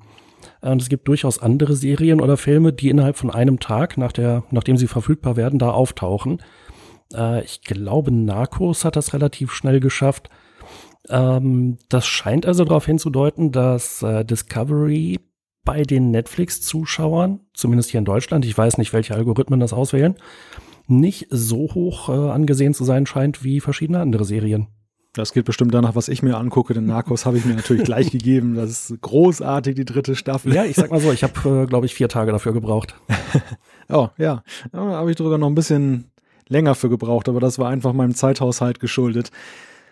Ja, also weiß nicht, ob das ein Warnzeichen ist, kann sein. Es ist natürlich auch gegenwärtig ein relativ schwieriges Umfeld, weil sehr viele Serien jetzt bei Netflix gerade starten oder eine neue Staffel gehen. Designated Survivor kommt auch jetzt demnächst. Also die Serie muss sich gleich eben behaupten gegen andere gute, starke Serien. Und das ist schon keine, da gibt's keine Gnade für, für Discovery. Vielleicht wäre dann der Januartermin dann gnädiger gewesen. Ich weiß es ja, nicht. Und äh, dazu kommt eben auch, es gibt im Moment ein recht starkes Science-Fiction-Umfeld. Ähm, eine Serie, auf die immer wieder hingewiesen, äh, hingewiesen wird in Kommentaren zu Discovery, ist The Expanse. Da ist gerade eine neue Staffel gestartet. Äh, die schnelleren Leute haben es wahrscheinlich auch schon wieder durch, denn anders als bei Discovery ist die komplette Staffel am Stück erschienen. Äh, eine Serie, die wir auf jeden Fall ansprechen müssen, glaube ich, heute im Trackcast, ist The Orville. Eine Serie von Seth MacFarlane, großer Star Trek-Fan und äh, Schöpfer von Family Guy. Die läuft auf. Äh, ich habe schon wieder vergessen, weil ich es leider selber nicht habe. War das Fox? Ich glaube. Äh, da sind inzwischen drei oder vier Folgen gelaufen, die nach dem, was ich gehört habe, als sehr gut eingeschätzt werden. Und als Nachfolger von Star Trek im Geiste äh, unter den Regisseuren der ersten Folgen finden sich, äh, ich glaube, Jonathan Frakes, Robert Duncan McNeil und Brennan Braga oder Braga. Off-Topic, off-Topic. also, was ich sagen wollte, wir haben ein Umfeld, in dem viele interessante, erfolgreiche, vielversprechende Science-Fiction-Serien laufen, in dem sich jetzt auch Discovery behaupten muss. Ja, Jan sagte gerade, wir müssen heute über The Orville sprechen. Jetzt haben wir über The Orville gesprochen. Gut, das war's dann für heute. Soll, soll auch reichen mit dem Thema. Ich wollte es auf jeden Fall angesprochen haben. Äh, ich würde es gerne sehen. Und übrigens Netflix, falls ihr diese Serie einkaufen möchtet, nur zu. Ich möchte mal über was Positives sprechen, also etwas, wo ich auch positiv empfinde. Und das ist das Thema Spezialeffekte. Also es ist ja wirklich, ich habe es glaube ich schon gesagt, als wir mal über diesen größeren Teaser-Trailer gesprochen haben vor Discovery, wo man eben dann eben diese Raumanzug-Szene sieht, dann in diesem, ja, ist das ein Asteroidenfeld? Ja. Mhm. Kann man das sagen? Ja, ja. das ist auf jeden Fall so ein, so ein Feld mit ganz vielen Trümmern, da mit so ganz vielen Steinchen. Und eine Akkretionsscheibe. Ah, so, ja, klar, okay. und äh, wir haben gerade über das Raumschiff gesprochen vorhin, aber ich finde so generell, das macht schon enorm was her. Also auch so wie diese Computeranzeigen da eingebettet sind und so. Optisch ist das wirklich ein Genuss. Und da, ja, selbst wenn das jetzt natürlich ein Stilbruch auch wieder an manchen äh, Stellen ist, jetzt gegenüber den, den späteren Universen, aber da war ich einfach mal so kurz geflasht, dass ich dann da gar nicht mehr dran gedacht habe. Und äh, das ist eigentlich so modernes Star Trek, wie wir es uns wünschen, von der Optik her, oder? Ja, ähm, äh, das ist, das ist Kinoniveau in jeder Hinsicht. Es gab da keine Stelle, wo ich fand, na ja, also hier die Tür vom Turbolift, das passt aber nicht richtig. Äh, oder da, da passt irgendwas auf dem Display im Hintergrund nicht. Bestimmt haben Leute irgendwas gefunden, was man da kritisieren kann, aber ich gehöre jedenfalls nicht dazu. Das ist allerhöchstes Niveau. Ich bin zu 99 Prozent zufrieden. Ein Spezialeffekt ist mir negativ aufgefallen, leider direkt am Anfang, als sie auf diesem Sandplaneten waren. Diese ähm, Bewohner, diese Viecher, die da rumliefen, waren schon arg computeranimiert. Das hat man gesehen. Das hat mir nicht gefallen. Da dachte ich schon gerade zum Anfang, na, doch nicht so toll. Aber dann, das war auch wirklich die einzige Szene, wo ich sagte, sonst bin ich auf eurer Seite absolut geil. Ja, also in dem Punkt sind wir einer Meinung. Die Musik innerhalb der Episoden hat jemand aufgeschrieben. Ich muss ja sagen, die Musik ist so dezent gewählt, dass sie mir gar nicht so richtig in Erinnerung geblieben ist. Mir auch Wie nicht. ist euch das gegangen? Das wird der Grund sein, dass ich das aufgeschrieben habe. Ähm, mir hat die Musik es nämlich, gibt nämlich gar keine. glaube ich jedenfalls, mir hat's äh, auch innerhalb der Episoden richtig gut gefallen. Das war tolle Musik, die war super komponiert, super auf den Punkt, hat die Stimmung perfekt transportiert. Äh, wie gesagt, hatte ich beide Folgen inzwischen doppelt gesehen und auch beim erneuten Angucken fand ich wieder, Mensch, die Musik ist richtig super. Äh, der Name von dem Komponisten sagte mir sonst gar nichts, aber ich glaube, wenn er nicht schon einen großen Namen hat, von dem ich nur noch nichts weiß, dann verdient er sich den jedenfalls jetzt gerade. Ja, Thorsten, ich glaube, da wir beide jetzt gar nicht so richtig wahrgenommen haben, dann die Musik, können wir da nichts zu sagen. Auf jeden Fall können wir nichts Negatives zu sagen, das ist ja auch schon ein Lob. Und äh, gehen wir mal einen Schritt weiter. Die Wahl der Zeitlinie, ja, da sind wir eigentlich ja schon gewesen. Also das ist ja ein Punkt, ich glaube, äh, bei aller Liebe von eurer Seite, aber auch fast konsensual, dass man sagen kann, es bleiben bei uns allen in unterschiedlicher Ausprägung Bauchschmerzen, was eben diesen Punkt Ja, angeht. kurz gesagt, das ist einfach Schwachsinn. Ja, also ganz einfache Sache, packt das Ding ins 26. Jahrhundert oder 25. oder 29. sowas auch immer, irgendwann neuer äh, als TNG Ja. und alle, fast alle Probleme sind gegessen. Genau. Ja. Ja, also wenn wir das auch mal jetzt von der positiven oder von den positiven Aspekten der Serie her sehen, hat man ihr keinen Gefallen damit getan, dass man ihr diese schwere Bürde auferlegt hat, dann so stark Kanon zu sein. Das, das ist eigentlich so, also ein, ein Korsett ohne Not. Gut, vielleicht sehen wir das in ein paar Folgen anders. Das ist ja nun auch noch nicht ausgeschlossen. Wir sind ja, es war schon gesagt, es gibt mehr Fragen als Antworten nach diesen ersten beiden Folgen und vielleicht nehmen die Bezüge auch in einer Weise zu, dass wir jetzt vielleicht in drei, vier Folgen sagen, okay, es ging nicht anders. Man musste das jetzt in dieser Zeitlinie spielen lassen. Aber nach den ersten beiden Folgen drängt sich erstmal, oder ist diese Frage, muss das hier sein, erstmal ähm, negativ beantwortet. Im Sinne von, nee, war eigentlich gar nicht nötig. Also da haben die sich selber ein Ei an, an die, ans Knie genagelt. Kannst auch sagen, selbst in den Fuß geschossen. Ja, genau. Der das, hat ja noch nie gehört, ein Ei ans Knie genagelt. Sorry. Äh, das scheint so ähnlich zu sein wie die Klingonen oder auch die Vulkanier. Offensichtlich muss man bei Star Trek immer auf die Klingonen und auf die Vulkanier zurückkommen. Bei TNG haben sie dann halt auf die Vulkanier verzichtet und dafür die Klingonen genommen und immer wieder die Rückkehr zu den beiden. Alternativ mal die Borg. Ähm, ja, jetzt musste auch ausgerechnet noch Sarek auftauchen. Ich glaube, da sind wir uns auch einig. Komplett unnötig, hätte auch ein komplett anderer oder neuer Charakter sein können. Ja, Ja, wahrscheinlich für die, für die PR, die Paramount nicht gemacht hat, ist es wichtig, dass man, dass man immer sagen kann, erinnern Sie sich noch an Mr. Spock? Ja, jetzt gibt's eine neue Serie mit Vulkaniern. Oder erinnern Sie sich noch an die Klingonen? Ja, jetzt gibt's eine neue Klingonenserie. Und das äh, ist vielleicht so der, das Kalkül, dass man in Sachen PR sagt, natürlich kann man leichter punkten, gerade eine fremde, neue Serie den Menschen schmackhaft zu machen, indem man irgendwelche Keywords hat, die dann irgendwie verhaften, wo man sagt, ach, wo, auf den mochte ich eigentlich ganz gerne. Die gucke ich mir mal an. Oder Mr. Spock, ja, granatenstark, den, mu- das muss ich mir ansehen. Ja, aber ich habe es ja schon angetönt, ähm, angesichts fehlender großer PR im Vorfeld hätte man sich das auch schenken können. ja, in der Tat. Ich meine, über Vulkanier und deren Spezifika müssen wir sowieso nachher bei der Charakteranalyse nochmal ganz intensiv sprechen. Das nochmal so vorweg gesagt. Da gibt es auch noch so ein paar Punkte. Äh, ich habe daran anknüpfend noch so einen Punkt. Äh, ich glaube, relativ früh in der, naja, in der zweiten Folge, glaube ich, wird erwähnt, Rückzug ist keine Option. Es gibt hier Außenposten der Telleriten und der Andorianer. Ja, äh, warum tauchen die eigentlich nicht auf? Die Andorianer waren bei Enterprise super, die haben mir total gut gefallen. Auch die Telleriten waren bei Enterprise durchaus interessant ähm, am Ende in der vierten Staffel. Äh, ja, so ein äh, Andorianer auf dem Schiff, den hätte man doch durchaus mal reinbringen können. Vielleicht kommt's ja noch. Ja, aber jetzt, jetzt so, das ist das Intro quasi zur Serie. Und keiner von denen ist zu sehen. Ja, ich meine, die Shenzhou ist in der Fritten. Vielleicht sehen wir sie ja auf der Discovery oder in irgendeinem anderen Zusammenhang. Ja, schauen wir mal, ich bin gespannt. Ja, ist sowieso interessant, diese Alien-Auswahl in den ersten beiden Folgen Ja. dieser Serie. Also auf der einen Seite, man geht gleich auf diesem Sandplaneten sehr gewagt vor, dass man eben etwas Neues einführt, sehr Fremdartiges, das dann aber gar keine Rolle mehr Eigentlich, weiterspielt. das war eigentlich ein ganz typisches J.J. Abrams-Element in den Filmen. Man hat irgendwas komplett Ja. Fremdes, um erstmal ein oder zwei Charaktere zu präsentieren. Ja, und wir hatten das ja schon bei Star Trek 5, Wüstenplanet, wie bei Star Wars, funktioniert immer. ja, und dann haben wir diesen Mr. Saru dann, aber der bleibt auch so ein bisschen der einzige Exot, der dann da bis auf das ein oder andere etwas äh, spitz zugewinkelte Ohr zu sehen ist. Ja, ja, aber das, das finde ich wiederum geil. Ein überemotionaler Charakter hatten wir auch selten bei Star Trek. Ja, aber ich glaube, wir haben erstmal in, in der Rubrik allgemein noch einen letzten Punkt, bevor wir gleich in die ja. zu den Charakteren kommen. Ja, es juckt uns schon unter den Nägeln, da weiterzumachen, aber nehmen wir den noch eben auf, auch weil wir da schon im Vorfeld sehr viele Zuschriften bekommen haben oder ja, Kommentare auf trackcast.de, nämlich der Gestalt, dass dann gesagt wurde, ha, ist doch politisch eingefärbt, ist doch so eine Anti-Trump-Serie. Da sieht man wieder diese Linken dann da, diese Linken dann Hollywood, was die dafür ein Unwesen treiben.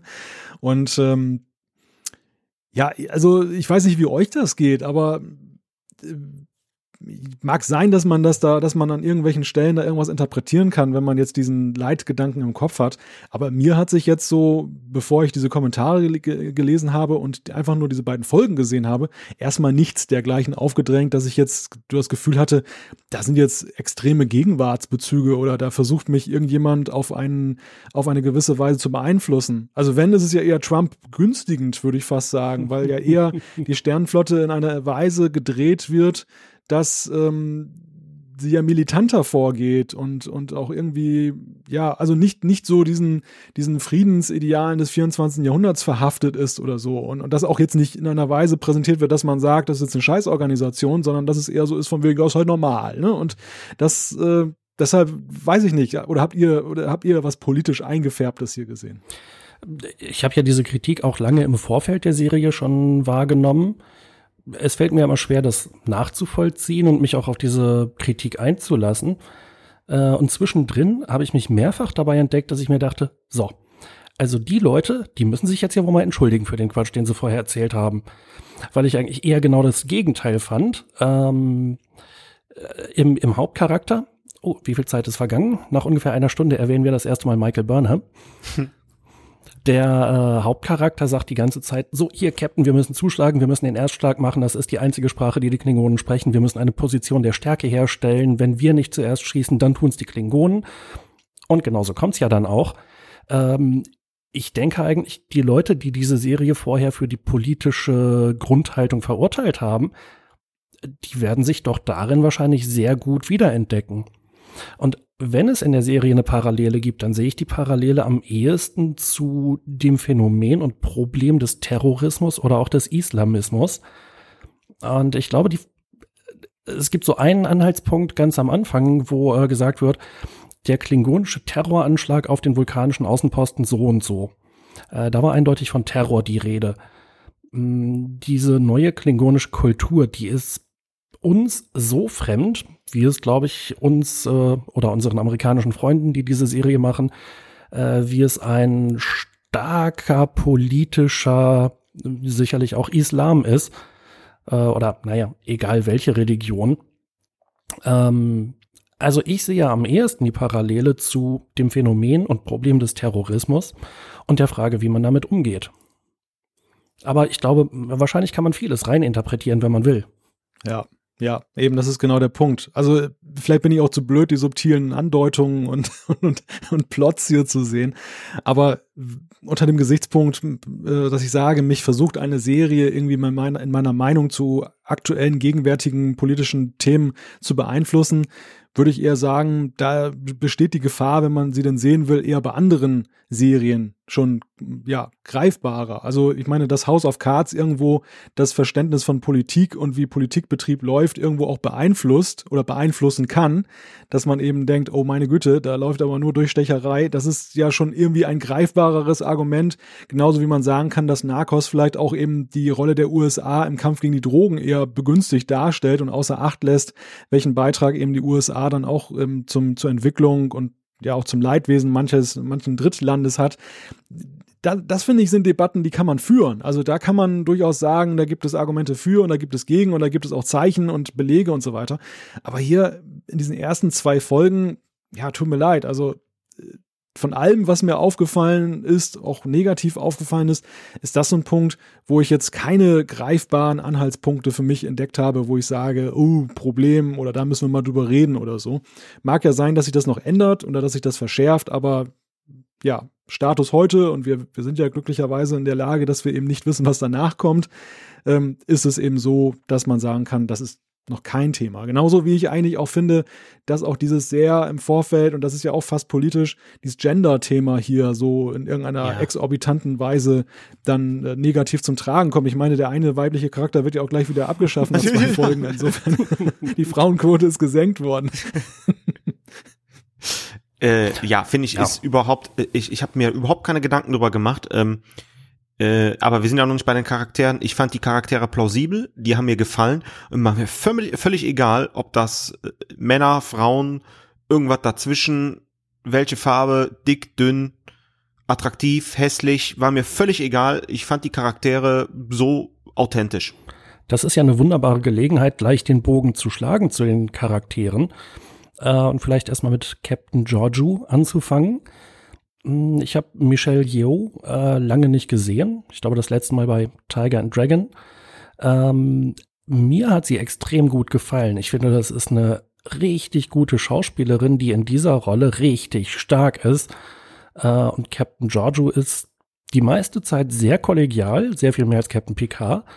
Aber für mich ist sie auch eine massive Respektsperson. Und das hat diese nicht besonders großgewachsene Frau die auch echt nicht kräftig wirkt, richtig geil rübergebracht. Ich möchte kurz mal einbinden äh, oder eingrätschen, äh, dass ich äh, beim Betrachten dieser ersten beiden Folge so meine Probleme mit der Aussprache übrigens hatte. Also ich, ich wünsche mir doch greifbarere oder für mich irgendwie buchstabierbare Namen von Captains und äh, Raumschiffen. Das Captain Jojo von der Shinju oder das fand ich schon so ein bisschen komisch. Äh, hätte ich vorher nicht den ausgeschriebenen Namen dieser ähm, dieses Raumschiffes mal gelesen, hätte ich gar keine Vorstellung so recht davon gehabt, wie man das wohl überhaupt ausschreibt. Das fand ich wiederum so ein bisschen gedrechselt, die ganze Sache. Aber das ist ist ein Nebenkriegsschauplatz, das sei nur so als humorvolle Anekdote eben einge eingeflochten. Obwohl doch, äh, das war glaube ich auch ein Vorwurf, die Serie ist ja politisch eingefärbt, weil nämlich das äh, Raumschiff einen chinesischen Namen trägt. Äh, das war nur, damit man sich jetzt dem chinesischen Markt anbiedern kann. Hat aber gar nichts damit zu tun, dass die Föderation irgendwie international ist oder interplanetar. Ja, das räumt eigentlich eher mit einem Defizit auf in Star Trek, finde ich. Also genauso wie man in den 90er Jahren oder in, naja, eher 60er Jahren das ja schon sehr revolutionär fand, dass man eben dann ähm, diese Rassentrennung in den USA überwunden hat und einen, einen schwarzen Offizier an Bord der Brücke hatte, so können, kann man sich ja durchaus die Frage stellen, ob der Anteil der Asiaten in der gesamten Serie oder in den gesamten Serien bislang denn so der Lebensrealität entsprach. Ich würde eher sagen, nein. Und dann, das wird ja so ein bisschen dann auch im besten Sinne der Star Trek-Ideale, für die viele eben das alte Star Trek mochten, dann, äh, dann aufgegriffen. Also ja, an der Stelle kein Problem damit. Zu der Frage der, der Charaktere, Thorsten hat es gerade allgemein thematisiert, Jan ist hier schon direkt auf den Charakter zu sprechen gekommen. Es ist hier auch eben eine moderne Erzählweise zu festzustellen. Also, dass man eben auf der einen Seite mit einer gewissen Rätselhaftigkeit arbeitet, nicht gleich so mit der Tür ins Haus fällt, auf der anderen Seite aber die Charaktere zu einem sehr frühen Zeitpunkt sehr, schon sehr scharf zeichnet. Und ähm, gerade an Captain Giorgio kann man es insofern gut beobachten, weil man ja nur zwei Folgen Zeit hatte, um sie scharf zu zeichnen. Und man hat es zumindest bei mir hingekriegt, dass ich am Ende dieser zwei zweiten Folge, bevor sie eben dann diesen Heldentod stirbt, das Gefühl hatte, die sehen wir noch längere Zeit. Also ja. man hat mir echt dieses Hauptcharakter-Feeling gegeben. Und bei TNG und Konsorten war es ja eher so, dass man schon sehr frühzeitig mal merkte, ah, der stirbt am Ende der Folge.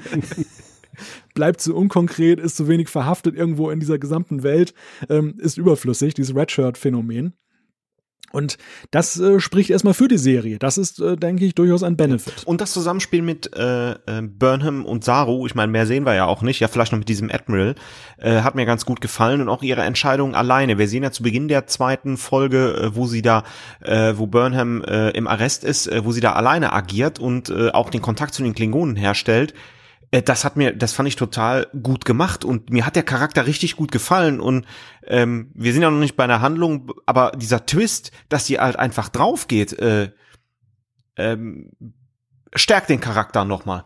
Also das ist ja, die, ja, dieses Romeo und Julia, äh, ähm, Phänomen, wo einer der Hauptcharaktere, Mercutio ist es, glaube ich, äh, mittendrin stirbt. Äh, Hat es ja noch nie gegeben. Ähm, und Shakespeare hat damit angefangen, also Shakespeare ist alles schuld. ähm, und äh, macht ja den Charakter im Endeffekt richtig stark. Und äh, auch hier geht's mir so. Äh, geht, geht's mir so, sorry. Ähm, ja, fand ich echt gut um diese Euphorie aber wieder ein klein wenig zu dämpfen. Ich finde, das Kunststück der, der Charakterzeichnung gelingt gut, bis sehr gut, obwohl, wie ich finde, die Dialoge nicht so exzellent immer funktionieren wie die Charakterzeichnung. Also ich finde einige Dialogpassagen schon arg gestelzt und mich eher an ein Fanfiction-Projekt erinnernd. Ähm, da finde ich ist noch, das ist noch ausbaufähig. Also das äh, hat mich nicht durchweg überzeugt. Und trotzdem gelingt es, dass die Charaktere aber irgendwo schon eine Scharfzeichnung erfahren, dass ich irgendwo so Ansatzpunkte finde, dass ich sie identifizieren kann. Das ist ein Kunststück. Ja, also bei den Dialogen stimme ich dir teilweise zu. Äh, es gab so ein, dieses Phänomen, was man häufig in Filmen oder Serien hat, dass sich die Charaktere über irgendwas unterhalten, damit wir das erfahren, wo man sich denkt, die wissen das doch längst, warum müssen die sich da jetzt drüber unterhalten? Das wirkt manchmal so ein bisschen albern. Äh, insgesamt haben mir die Dialoge aber sehr gut gefallen, weil sie genauso wie die Charakterzeichnung sehr auf den Punkt waren ähm, ich finde, in diesen beiden Folgen wurde eigentlich nichts verschwendet an Zeit. Da hatte ich nie den Eindruck, da ist irgendwie ein Lückenfüller. Also alles war auf den Punkt, inklusive der Charakterzeichnung, inklusive der Dialoge. Ähm, und den nächsten Gedanken habe ich gerade vergessen, da falle ich bestimmt gleich Thorsten ins Wort. nee, ich war jetzt eigentlich fertig äh, mit dem Captain. Ich hätte jetzt Bock auf Michael. Ja, nee, ich habe echt eine mentale Blockade. Ich hatte auf jeden Fall noch einen Punkt, den ich anbringen wollte, aber er kommt ja. mir nicht zurück. Im Alter ist das so, Jan. Aber genau, Michael Burnham, der Hauptcharakter. Ja. Ähm, den Vornamen, einen männlichen Vornamen für einen weiblichen Charakter finde ich erstmal komisch. Lösen wir aber noch auf. Ich finde gut, wir, es gibt viele Sachen, die eingeflossen sind, die wir noch nicht erfahren haben. Und das andere, was ich stark finde, ist, so ganz clever ist sie ja nicht. Also ihre Entscheidungen sind nicht wohl dosiert, wohl überlegt. Sie macht ja auch schon Fehler irgendwie. Und das finde ich geil. Ja, also das Bemerkenswerte an diesem Charakter ist ja nach zwei Folgen, dass er sich der Kritik dadurch entzieht, ein wenig, weil so vieles noch rätselhaft ist. Also ich würde ja gerne schon so ein bisschen darüber abholzen, dass es ja nicht so wirklich vulkanisch ist, dann der, die emotionalste Vulkan, der den wir ja. kennengelernt haben. Und äh, aber dennoch ist ihr Background, der ja nun angedeutet wird, wie sie dann eben dann überhaupt dann da in die Sternenflotte kommt, dass sie irgendwie ein Problemfall war, so, der irgendwie mit Sarek in einer besonderen Verbindung steht. All das ist ja noch irgendwie so rätselhaft geblieben, dass man immer noch sagen kann nach zwei Folgen, ja, warte mal ab, vielleicht erklärt sich das ja irgendwie noch. Und ähm, das ist ja schon mal ein Kunststück, das überhaupt hinzukriegen. Ähm, was ich finde, ist, dass es eine richtig gute Entwicklung an diesen Folgen schon gibt. Ähm, wir sehen den Rückblick, wir erfahren ein bisschen was über den Hintergrund, äh, das prägende Ereignis dieses Angriffes auf den menschlich-vulkanischen Wissenschaftsaußenposten oder so. Ähm, dann gibt es diese äh, den Rückblick, wie sie vor sieben Jahren auf die Shenzhou kam und äh, Captain Giorgio da kennengelernt hat. Ähm, da war sie ja das ist eigentlich wieder eine schöne Parallele. So wie Worf klingonischer war als eigentlich alle anderen Klingonen, äh, mhm. so war Burnham am Anfang offensichtlich vulkanischer als die Vulkanier. Und irgendwie muss sich ja in diesen sieben Jahren so eine Veränderung ergeben haben, dass sie eigentlich am Ende mh, hm, vielleicht ein bisschen das Beste beider Welten oder auch das Schlechteste beider Welten mitgenommen hat. Ähm, vulkanische Analytik, aber auch menschliche Emotionalität. Ja, und das führt ja zu ihrer fatalen Entscheidung, ähm, letztlich äh, ja äh, in Subordination äh, durchzuführen und äh, wie sie es durchführt, das äh, also habe ich gesagt, das ist komplett falsch, aber ich konnte da nicht weggucken. Das hat mir gefallen. Das hat es bei Star Trek so auch noch nicht äh, gegeben, dass halt der einer der Hauptcharaktere so einen gravierenden Fehler macht oder so äh, motiviert, begründet handelt, aber ähm, mit auch nachvollziehbar in dieser Situation handelt, aber doch schon irgendwie schräg rüberkommt. Also die, die ganz sauber ist die ja nicht, muss man ja auch mal sagen. Ne? Ja, ist natürlich die andere Frage. Äh, war das jetzt eine Reaktion die eigentlich nur unter diesen Umständen passieren konnte, wo es um die Klingonen geht. Hätte sie nicht in so ziemlich jedem anderen Fall anders gehandelt? Sehr gute Frage. Ja, aber Thorsten hat, glaube ich, einen ganz wichtigen Punkt angesprochen, der diese Serie auch von den anderen Star Trek-Serien unterscheidet. Also dieses, äh, etwas salopp gesagt, hat ein Rad ab. Ja. Das, äh, das, das ist, glaube ich, schon ein Unterschied, denn wir haben natürlich auch mit Charakteren gearbeitet in den anderen Serien, die ihre Defizite hatten. Also prominentestes Beispiel ist ja natürlich Mr. Data, der ja immer versucht hat, eben menschliche Emotionen dann zu mhm. empfinden. Und als es dann konnte, da konnten wir ihn nicht mehr sehen, aber das ist ein anderes Thema. Auf jeden Fall, die, die waren irgendwo ja, möchte sagen, fast unfehlbar in, im Rahmen dessen, was sie, was nicht ihre Defizite waren. Es waren ziemlich perfekte Menschen häufig. Und, äh, aber die hatten halt ihre Defizite und versuchten sie zu kompensieren. Und hier ist es so, dass wir wirklich jetzt, ja, ja, nicht mehr nur Menschen, auch Charaktere haben, die irgendwie deutlich Mängel haben. Also dieser, dieser Mr. Äh, Saru dann, der ja nun auch so ein bisschen schwierig in einigen Lebenslagen hier auftaucht, ja, das ist, das, das ist irgendwie plausibler, greifbarer. Ich glaube, auch für viele Menschen identifizierbarer, weil eben diese Fehlbarkeit, die die haben, natürlich viel realitätsnäher ist als eben dieses im 24. Jahrhundert, ja, wir haben alles überwunden und wir sind so, wir ruhen in uns selbst und wir hören nur noch klassische mhm. Musik. Ne? Also das ist irgendwie ein Unterschied. Dann, dann stellt sich ja aber auch wieder die spannende Frage, wenn der Captain nicht so schnell wieder aufgewacht wäre, quasi Ende der ersten, Anfang der zweiten Folge, hätte Burnham mit diesem Angriff auf das Klingonenschiff möglicherweise den ganzen Scheiß verhindert. Wäre dann möglicherweise dieser Krieg oder dieser Angriff auf die Sternenflotte gar nicht erfolgt. Dann hätte ja Tikufma die Klingonen nicht vereinen können. Und das ist das Geile an der Serie, dieses hätte, wäre, wenn. Oder man kann auch sagen, hätte, hätte, Fahrradkette. Ähm, wir sehen in aktuellen Serien, und das ist ein schönes Beispiel dafür, dass es eine aktuelle Serie ist, genau diese Überlegung in den geilen Folgen. Bei House of Cards hätte der das gesagt oder das gemacht, wäre das nicht passiert. Genauso wie bei Game of Thrones, wo halt äh, gewisse Entscheidungen in eine Richtung was ganz anderes auslösen und man sich die ganze Zeit fragt, hm, wäre das nicht doch anders besser gewesen oder wie auch immer. Und das ist total stark hier. Und das, das passt auch zum Charakter. Das, das nehme ich dem Charakter ab. Genau, und äh, was ich richtig stark finde, sind dann die Diskussionen zwischen den beiden. Und da haben die Dialoge für mich auch richtig gut funktioniert. Ähm, wo Burnham erstmal auf der Brücke sagt, äh, wir müssen angreifen. Und äh, dann sagt der Captain in den Bereitschaftsraum und da werden jetzt die wirklich schwierigen Fragen diskutiert. Ähm, also wir müssen angreifen, weil wegen diesem und jenem. Äh, und die Reaktionen oder Gegenreaktionen dann, nein, wir sind die Sternenflotte, wir schießen nicht zuerst, das kommt überhaupt nicht in Frage. Wer von den beiden hat recht? Ähm, das war eigentlich eine der, der stärksten Szenen in Star Trek seit langer Zeit für mich.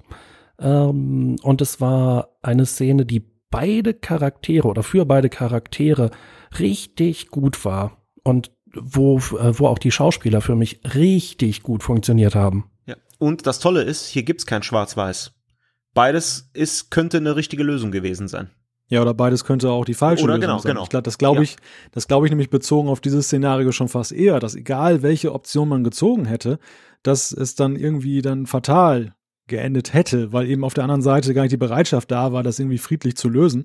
Und äh, da die Charaktere aber durch Entscheidungen, die sie hier treffen, dann irgendwo ihre Lebenslinien völlig verzehren und letzten Endes dann aber doch das Ergebnis nicht besser ist. Ja. Und das ist eine Tragik-Fallhöhe, die wir so natürlich in Star Trek lange ja, hat man noch nie, selten hat, oder gar nicht gesehen haben. So eine, ja, schön gesagt, Tragik-Fallhöhe, ja. Hatte gerade einen, gerade einen neuen Moment der Erkenntnis.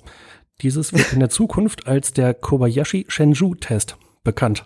Oh. Oh.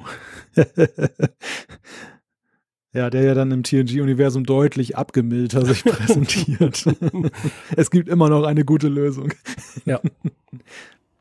Ja, aber das ist natürlich auch so eine, so eine Philosophiefrage und, und da hat eben diese Serie, finde ich, auch so eine ganz andere Aussage. So in den TNG-Zeiten Später in DS9 und Voyager hat man es schon ein bisschen geändert, aber bei TNG war es ja immer noch so, dass die Message war, man kann, wenn man möchte, immer noch zu einem erge guten Ergebnis kommen. Das war ja so diese positive, lebensbejahende Aussage dieser Serie, die auch ja bis in heutige Zeiten, wenn man sich anguckt, irgendwie inspirierend in positiver Weise ist. Mhm. Und modernes Erzählformat bedingt natürlich, dass man davon sich völlig abdrückt. Dass man eben sagt, ja, es gibt eben auch nur Scheißsituationen und nur Scheißentscheidungen. Und das äh, ist eine für die Dramaturgie sehr gute Entwicklung, aber eine, die ja auch ein bisschen an, an dem Grundkonzept eben, zumindest der TNG-Ära, deutlich rüttelt, mhm. oder? Ja, ich finde schon. Ähm, ich habe auch überlegt, ob, ob das eigentlich der im Kern der Verstoß gegen die Grundprinzipien und Grundfesten von Star Trek ist. Aber dann habe ich mich wieder an DS9 erinnert.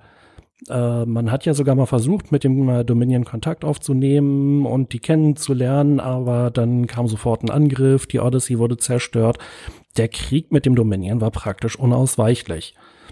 Vielleicht hätte man noch ein bisschen mehr versuchen können, den abzuwenden, aber so eine richtige Chance gab es eigentlich auch nicht. Und das lag nicht daran, ähm, dass die Sternenflotte hier die großen Eroberer waren, sondern es lag daran, dass dieses Dominion so unglaublich aggressiv vorging. Und ich fand halt in diesen Szenen, wo diskutiert wurde, was ist der richtige Weg, damit umzugehen, wurde meiner Meinung nach den Prinzipien von Star Trek die Treue gehalten. Ja, ich bin mir noch nicht so ganz sicher. Also das ist für mich eigentlich so eine Geschichte, wo ich nach den zwei Folgen auch so ein indifferentes Gefühl habe in der, in der Beurteilung. Und ich nehme jetzt hier mal etwas vorweg zum Thema Handlung, aber es hat ja eben auch sehr viel mit dem Charakter Burnham hier zu tun. Diese Verurteilung am Ende, diese Art der Verurteilung, wie die Föderation sich da präsentiert hat. Wie, wie hat sich euch das äh, gegenüber dargestellt? Das war ja eher so fast schon so wie das, Verhölter, das, das Folter- und Verhörlabor von den Kardassianern. Wie viele Lichter sind da? Wir können sie nicht hören. Ist das nicht so extrem föderationsatypisch und, und musste das eigentlich auch sein? Also ich finde, die Dramatik der Szene hätte auch mit einem ordentlichen Gericht doch ganz gut funktioniert, oder? Oder, oder musste das jetzt so ein, so ein Tribunal-Feeling sein? Ja, würde ich nicht überbewerten. Es war auf jeden Fall komisch. komisch. Äh, es war auch wieder ein Bruch mit dem, was wir sonst so von Star Trek kennen. Äh, aber die Stimmung am Ende dieser Folge ist natürlich extrem düster. Ähm, Im Prinzip spricht sie es ja auch an. Ihre Ambitionen sind im Eimer. Captain zu werden ist nicht mehr drin. Äh, das Schiff ist zerstört. Ihre Freunde sind tot oder haben sich von ihr abgewendet und sie hat sie verloren. Krieg. Ja, Krieg, auch noch so ein Problemchen. Und sie ist jetzt äh, auch noch den Rest des Lebens im Knast. Also äh, quasi die Stimmung ist am Boden zerstört. Ähm, das war der Punkt, wo ich mir dachte, scheiße, scheiße, scheiße, warum muss Discovery hier Folge für Folge, Woche für Woche erscheinen? Ich will wissen, wie es weitergeht, verdammt. ja, aber das ist auch so ein bisschen, Jan hat das äh, auch äh, so angedeutet, das spiegelt ja Burnhams Stimmung da wieder, ne? Die, der ist eigentlich scheißegal, wer da sitzt, deswegen flüstert die auch nur, die sagen lauter, äh, vielleicht ist das ja nur ihr persönlicher Sinneseindruck, ist jetzt von mir da sehr arg rein interpretiert.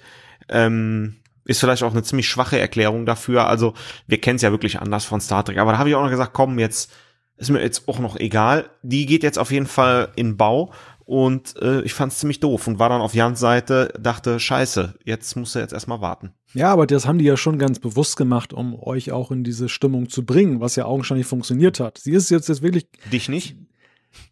Ja, ich, mir war es zu düster, wie gesagt. Also ich fand, da war ein Bruch mit der Föderation da, der für mich schwer verdaulich war. Wo, was bei mir wiederum ein, ein Unbehagen ausgelöst hat, weil ich einfach nur sehe, dass da einfach die Dramaturgie über allem ist. Da, da hat einfach sich Dramaturgie durchgesetzt. Man wollte eben nicht nur verbal, sondern auch optisch zeigen, die, dieser Charakter ist jetzt ganz unten. Es ist alles kaputt. Es ist ein, eine totale, ein, ja, ein totales Chaos, eine totale misslungene Geschichte, was jetzt alles passiert ist.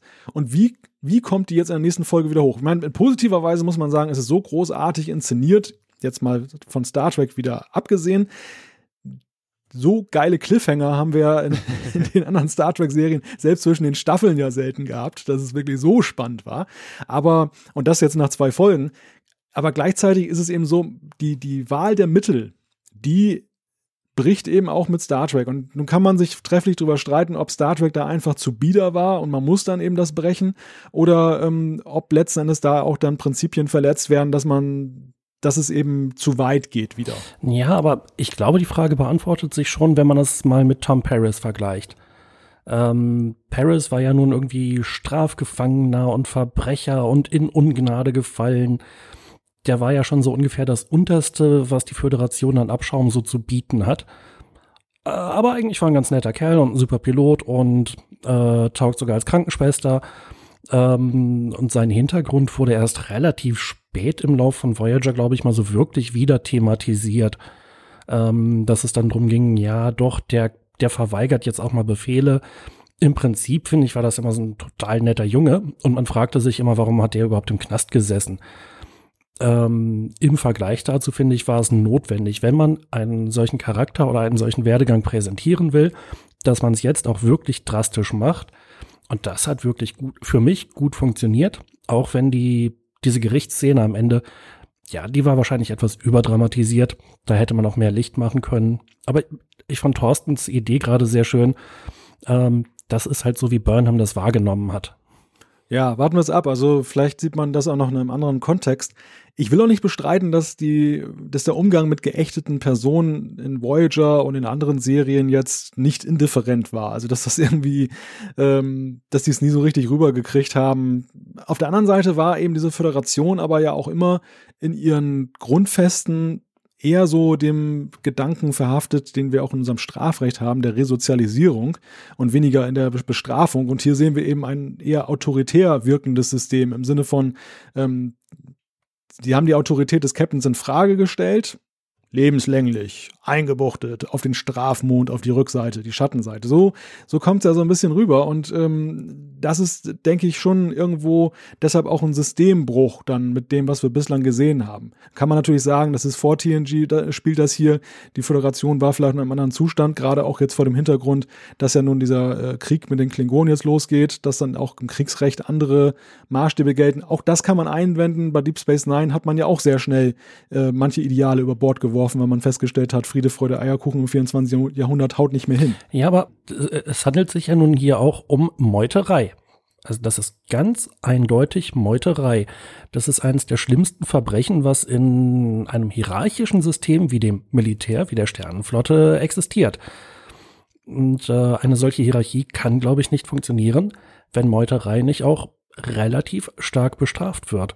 Und diese Meutereien, die wir immer gesehen haben bei TNG oder so, äh, Captain, sie verhalten sich irrational, ich enthebe sie des Kommandos, die waren ja nachträglich auch immer begründet. Das war ja dann immer irgendwie ein, äh, von irgendwem übernommen oder ausgetauscht oder was weiß ich was. Und dann hieß es immer, bravo, sie haben genau richtig gehandelt. Aber hier gibt's eben dieses richtig oder falsch nicht. Äh, das Einzige, was man wirklich sagen kann, ist, Meuterei ist immer falsch. Ja, Einspruch an dieser Stelle. Wir haben eine Dialogszene, als äh, Michael da in der Arrestzelle sitzt und da kommt eben dieser angeschossene äh, Crewman da rein, der eigentlich die Krankenstation sucht und der sagt, wieso äh, sind wir in diesem Konflikt? Wir sind doch Forscher, wir sind doch gar keine Soldaten. Also äh, da wird ja eher ein Bild gezeichnet von, da kommt, die kommen jetzt auf einer Forschungsmission und die wollten doch eigentlich nur das Relais reparieren, kommen die jetzt in so ein, so ein Mist da rein und im nächsten Moment ist es ja so ein ganz hartes militärisches System. Das finde ich ist ein gewisser Kontrast. Ja, mhm. aber vielleicht einen Aspekt sollten wir auch nicht außer Acht lassen. Wenn ich da jetzt so ein Externer wäre und krieg das da so mit, wenn es ganz schlecht läuft, hat Burnham den Krieg angezettelt. Und dann hat sie noch Meuterei begangen. Also vielleicht schiebt man ihr nicht nur die Meuterei in die Schuhe, die schon schlimm genug ist, ob sie jetzt zu diesem Forscher-Track passt oder nicht. Aber sie ist irgendwie mitschuldig daran, dass es auf einmal Krieg gibt mit einer Spezies, die seit, wie sie sagen, so und so vielen Jahren kein Kontakt mehr da war. Und der erste Kontakt ging jetzt, oder der re-erste Kontakt ging jetzt mal wieder gehörig ins Höschen. Und vielleicht kriegt sie dann auch noch auf die Mappe. Ja. Ja, aber auch da habe ich gewisse Schwierigkeiten mit Thorsten, denn sie hat ja eigentlich nicht wirklich was gemacht. Also sie hat zwar jetzt den Captain da lahmgelegt, aber ist dann ja gestoppt worden, bevor es zu irgendeiner Handlung gekommen ist. Dann haben die Dinge sich von selber entwickelt und dann hat sie ja mit ihrem Captain schon wieder gemeinsame Sache gemacht. Also dieses rüber äh, da auf das Klingonenschiff und da diesen diesen äh, Tekufma da umbringen oder beziehungsweise gefangen nehmen wollen, was ja schiefgelaufen ist. Das war ja wieder eine gemeinsam konzertierte und sich dem Captain unterordnende Aktion. Also der. Sie hat den Fackelträger umgebracht, weit vorher. Sie war der Auslöser, indem sie den Klingonen direkt angegriffen hatte. Auch wenn das ein Unfall war. Das war aber keine Befehlsverweigerung. Ja, aber das, das, Richtig, genau. Sie war auf einer Forschungsmission und wurde angegriffen. Der wollte sie da abmetzeln. Also ich glaube, da gilt dann auch Notwehr. Und zu einem äh, Überfluss war es ja auch noch ein Unfall. Eigentlich ich, wollte sie das ja gar nicht. Ich sehe schon. Ich gucke so viel Game of Thrones, wo die Wahrheit dann noch verdreht wird in der Handlung. ja, ja, Aber genau. Auch. Die Wahrheit wird verdreht. Aber nee, okay, bin ich auf eurer Seite. Alles gut. Der Aspekt, den Malte gerade meinte mit, äh, ich glaube, Connor, der dann da in der äh, Arrestzelle stand, ich finde, das ist eigentlich kein so großer Widerspruch. Also ich glaube schon, dass die Sternenflotte streng hierarchisch organisiert ist, sonst bräuchten sie diese ganzen Ränge nicht. Und dann würden die Leute wahrscheinlich irgendwann morgens auf die Brücke geschlurft kommen, so, ich habe jetzt Bock, mal ein paar Stunden Schicht zu machen, kann ich irgendwen ablösen? Äh, so ist das ja nicht. Äh, trotzdem heißt es auch bei TNG immer, wir sind ein, ja, das ist jetzt das Flaggschiff und äh, am schwersten bewaffnet, aber wir sind immer auf einer Forschungsmission und haben hier Familien an Bord und so. Und trotzdem ist immer klar, es ist eine militärische, hierarchische Organisation. Ja, aber ich, ich, also, wir müssen da ja nicht einer Meinung sein, aber unterm Strich äh, bleibt für mich eigentlich der Eindruck, dass die, der, der dennoch positive Eindruck, der vielleicht am Ende entsteht und der sich bei euch ja auch dann letzten Endes ja dokumentiert, dass der eher getragen wird von dem enormen Spannungsbogen und von der Stimmung, die transportiert wird, als eigentlich von der wirklichen Handlung hier, weil die Handlung da doch gewisse Rückfragen zulässt. Sie ist da nicht, sie ist da nicht hieb- und stichfest an der Stelle, empfinde ich einfach so. Aber es wird halt wettgemacht und das ist einfach, kann man nach den zwei Folgen ja übergreifend sagen, weil einfach eine unglaubliche Fallhöhe bei den, bei der Spannung ist. Also sie ist immer dann oben und dann unten, wo es sein muss, um, um letzten Endes dann in die nächste Folge einzuleiten, um in der nächsten Folge wieder Geschmack auf mehr zu machen und so weiter und so fort. Also das funktioniert ja exzellent, kann man überhaupt nicht abstreiten und auch die Stimmungen, die da transportiert werden, die manchmal eben auch, sie eben diese Verurteilung überspitzt werden, aber um genau nicht ähm, überspitzt werden, weil man jetzt gerade eine nette dunkle Kulisse wollte, sondern genau als Stilmittel, weil man einen Eindruck bei den Leuten auslösen will. Und es funktioniert bombastisch gut. Das kann man feststellen. Jetzt weiß ich auch wieder, was ich da für eine Blockade vorhin im Kopf hatte. Und zwar, die äh, Dialoge funktionieren für mich auch äh, in der Ebene sehr gut, dass mir der Ton gefällt ähm, die Art und Weise, die Stimmung, die in den Dialogen transportiert wird. Äh, am Anfang ist das also sehr viel, ja, die, die machen Witze miteinander. Ähm, auch später gibt's dann noch mal so einen Witz, äh, hier, Lieutenant, mein erster Offizier und mein Wissenschaftsoffizier sind einer Meinung, äh, notieren Sie den Zeitpunkt im Schiffslog, äh, aye, Captain. Ähm, die Grundhaltung, die gerade am Anfang transportiert wird, die eine sehr positive, freundliche Stimmung äh, bringt, das hat mir viel besser gefallen als bei eigentlich allen anderen Star Trek-Serien bisher. Was natürlich auch daran liegt, dass wir jetzt sie quasi sieben Jahre in die Geschichte reingeschubst werden. Äh, die meisten anderen Schiffe und Crews wurden ja erstmal neu zusammengestellt. Da hätte es fehl am Platze gewirkt, wenn sich die Leute so gut verstehen schon am Anfang. Äh, außer natürlich die Classic-Serie, die schon mitten in ihrer Fünfjahresmission war. äh, aber da auch, glaube ich, erst im dritten Jahr, oder? Ist ja auch wurscht sprechen wir über den, der, glaube ich, die witzigsten Dialoge in diesen ersten beiden Folgen mitbringt. Tekufma? Lieutenant Commander, bitte? Tekufma, der Klingone? der, der, klingt eher manchmal wie so ein angeleinter Hund irgendwie. wuh, wuh, wuh. Nein, äh, sprechen wir über Lieutenant, Lieutenant Commander Saru. Großartiger Charakter. Ich weiß nicht, wie ihr das seht, aber ich fand den super interessant. Ähm, bei Enterprise hatten wir ja Hoshi Sato, die war immer irgendwie ängstlich, das war so ihr Markenzeichen, das fand ich ziemlich langweilig. Aber er ist so ein, ähm, also erstmal optisch sehr interessant gestaltet, eine komplett neue Spezies, endlich mal wieder. Kein Vulkanier, danke. Da haben wir ja auch genug von. Ähm, ja, und jemand, der eher vorsichtig ist und zur Vorsicht tendiert. Während Burnham mutig voranschreiten, wo Engel furchtsam weichen äh, ist und Captain Außenmission äh, und er, oh, ähm, nee, also das äh, halt, da rate ich von ab und wir sollten uns lieber zurückziehen. Ja, äh, wie ich ja gerade schon sagte, mir gefällt ähm, Saru, weil er überemotional ist. Wir sehen das einmal an äh, der Mutter von Diana Troy, Alexandra Troy, als die äh, ein bisschen am äh, Dampfen ist und irgendwie den, den 27. Frühling hintereinander hat. Ähm, aber sonst haben wir selten Charaktere oder gar Hauptcharaktere, die überemotional sind. Und das äh, finde ich gut.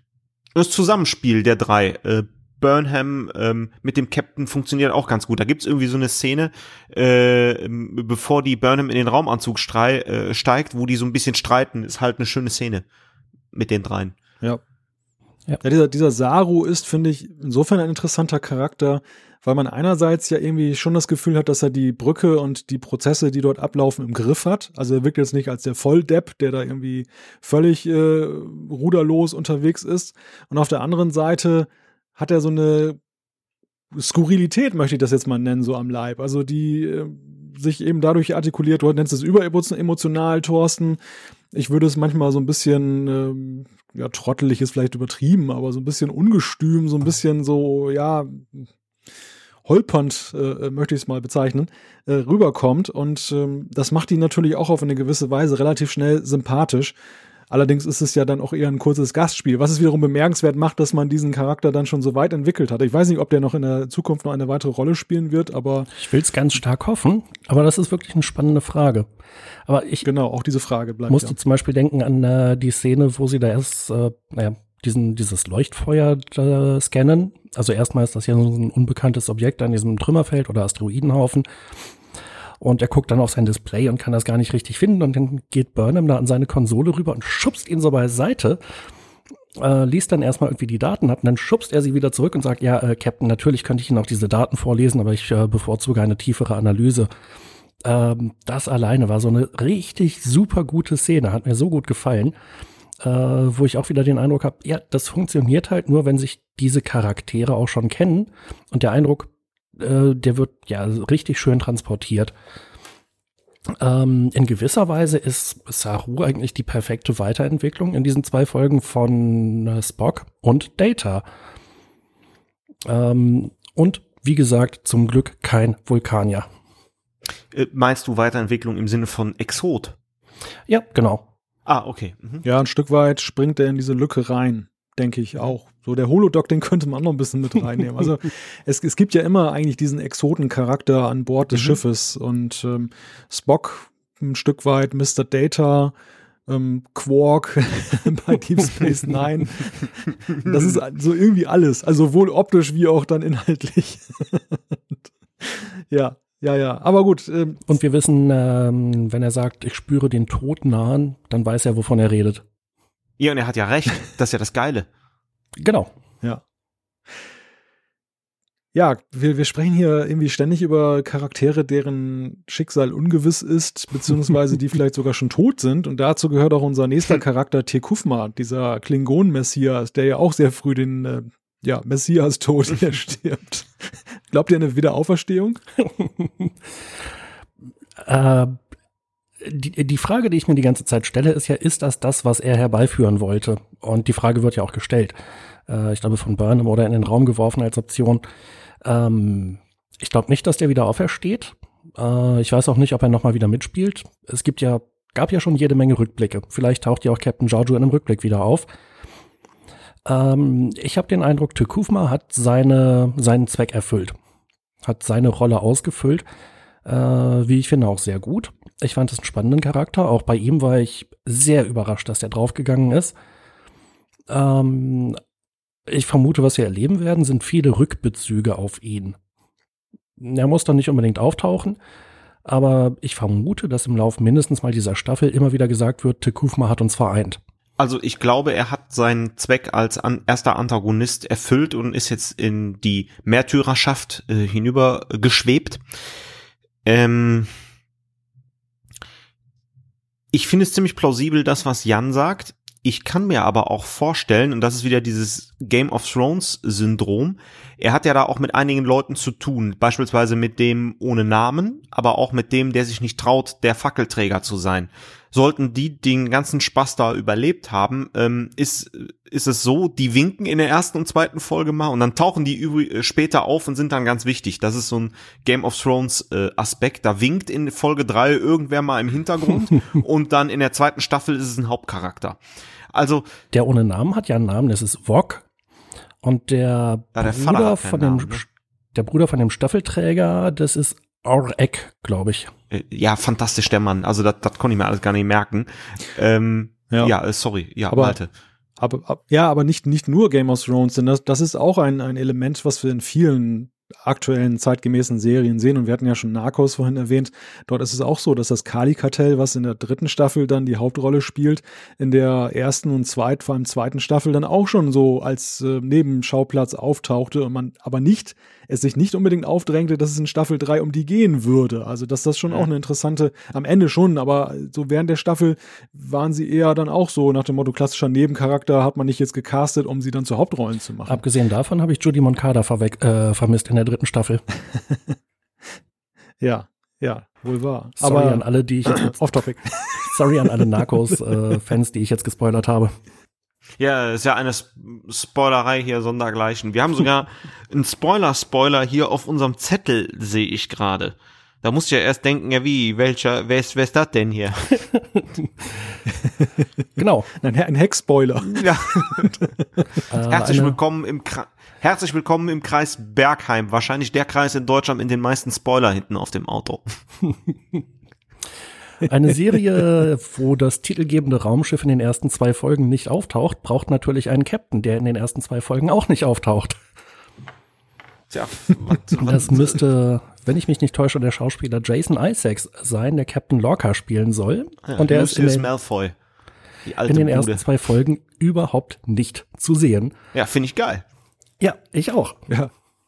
Ja, ich erinnere mich noch an einen Trackcast, wo Jan reichlich Vorschusslorbeeren ausgeschüttet hat für Jason Isaacs und jetzt taucht er nicht mal auf. Gewisse Schadenfreude ist ja schon da, aber. Kann ich mich überhaupt nicht dran erinnern. Sicher, dass der das war? Ja, ja, ja, das, das war der, das war der. Kann ich mich noch gut dran erinnern. Deshalb muss ich jetzt auch so schmunzeln. So, ich glaube, dann habe ich vorher seine IMDb-Seite äh, angeguckt oder so.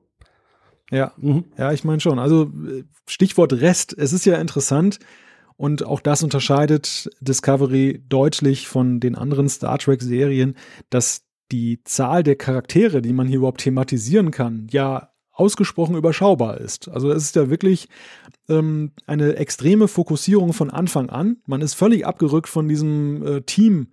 Gedanken, den man ja bei den anderen Serien konsequent hatte. Also es war ja wirklich in keiner Serie so, also TOS vielleicht noch, aber bei TNG ist man sehr schnell eben äh, schon, hat man alle kennengelernt.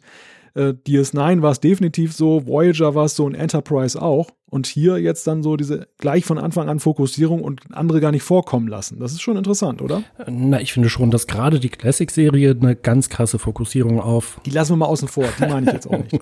auf das Triumvirat hatte.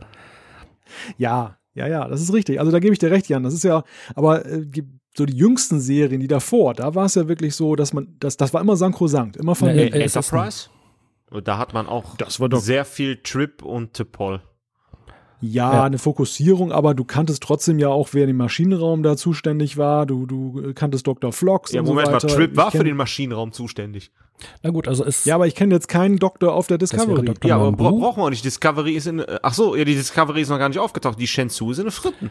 Das wäre Dr. Nambu, dann hätten wir. Ja, das ist aber kein Argument, Thorsten. Es ist ja schon so, dass du das Line-Up hattest der Charaktere und du wusstest genau dann eben dann in jeder Funktion auf der Enterprise, wer da war. Das hast du hier nicht. Also es ist wirklich so, da sehr viel läuft im Blassen. Ja, aber wir haben, wir haben jetzt echt erst, wir haben jetzt echt erst zwei Folgen gesehen und äh, wir haben Connor verloren, der, ja, was war ja eigentlich Steuermann?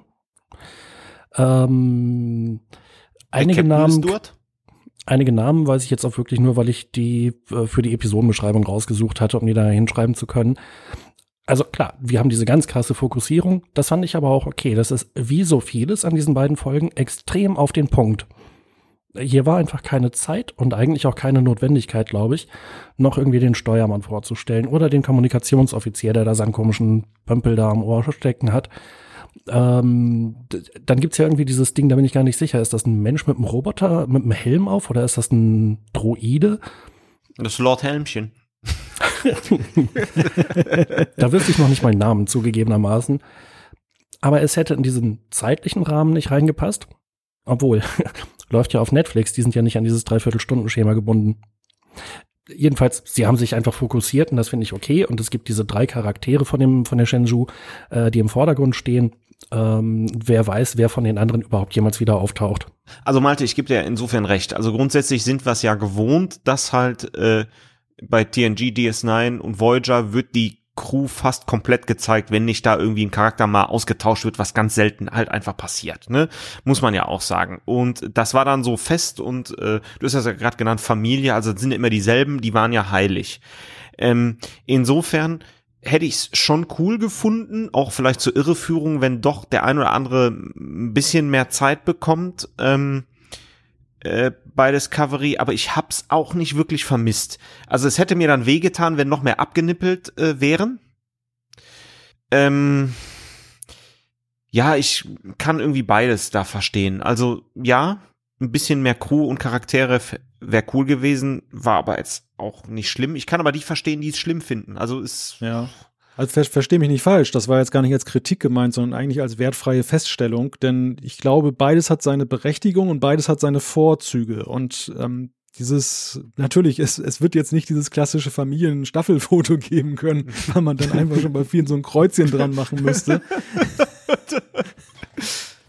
Aber ähm, was, was ich finde, ein, ein reizvoller Nebeneffekt ist dabei, dass ähm, dieses Raumschiff ja doch irgendwie ungleich größer plötzlich wirkt, wenn du nicht diese, diese Überschaubarkeit hast. Also diese Überschaubarkeit der Crew, diese, diese Familie, die dann schon etwas breit gefächerter ist, es ist nie so richtig rübergekommen, dass Deep Space Nine für mich so eine, dass das so eine große Station ist, wo noch viele unbekannte Menschen herumlaufen. Genauso wirkte die Enterprise, weil sie immer fokussiert war auf einen großen Personenkreis, der eben sich in diesen äh, Hallen da bewegte, wirkte immer irgendwie so ein bisschen überschaubarer, als sie eigentlich ist, wenn man so die absolute Zahl der Leute sieht, die da sich angeblich bewegen. Und hier ist es so, dadurch, dass man diese Fokussierung hat und vieles so im, im Hintergrund eigentlich unscharf bleibt, hatte ich echt so das Feeling, das ist ein ziemlich großes Raumschiff mit ziemlich vielen Menschen. Mhm stimmt. Weil sie einfach einfach fremd bleiben. Das ist aber witzig. Ich finde es genau andersrum.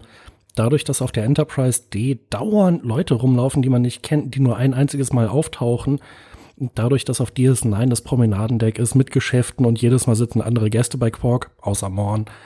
Äh, dadurch fand ich, war dieser Eindruck der Größe immer gegeben. Und auf der Shenzhou ist es eher genau das Gegenteil. Das Schiff wirkt viel kleiner für mich, ähm, weil wir sowieso eigentlich fast nur die Brücke sehen, äh, die Arrestzelle und einmal ganz kurz den, die Krankenstation.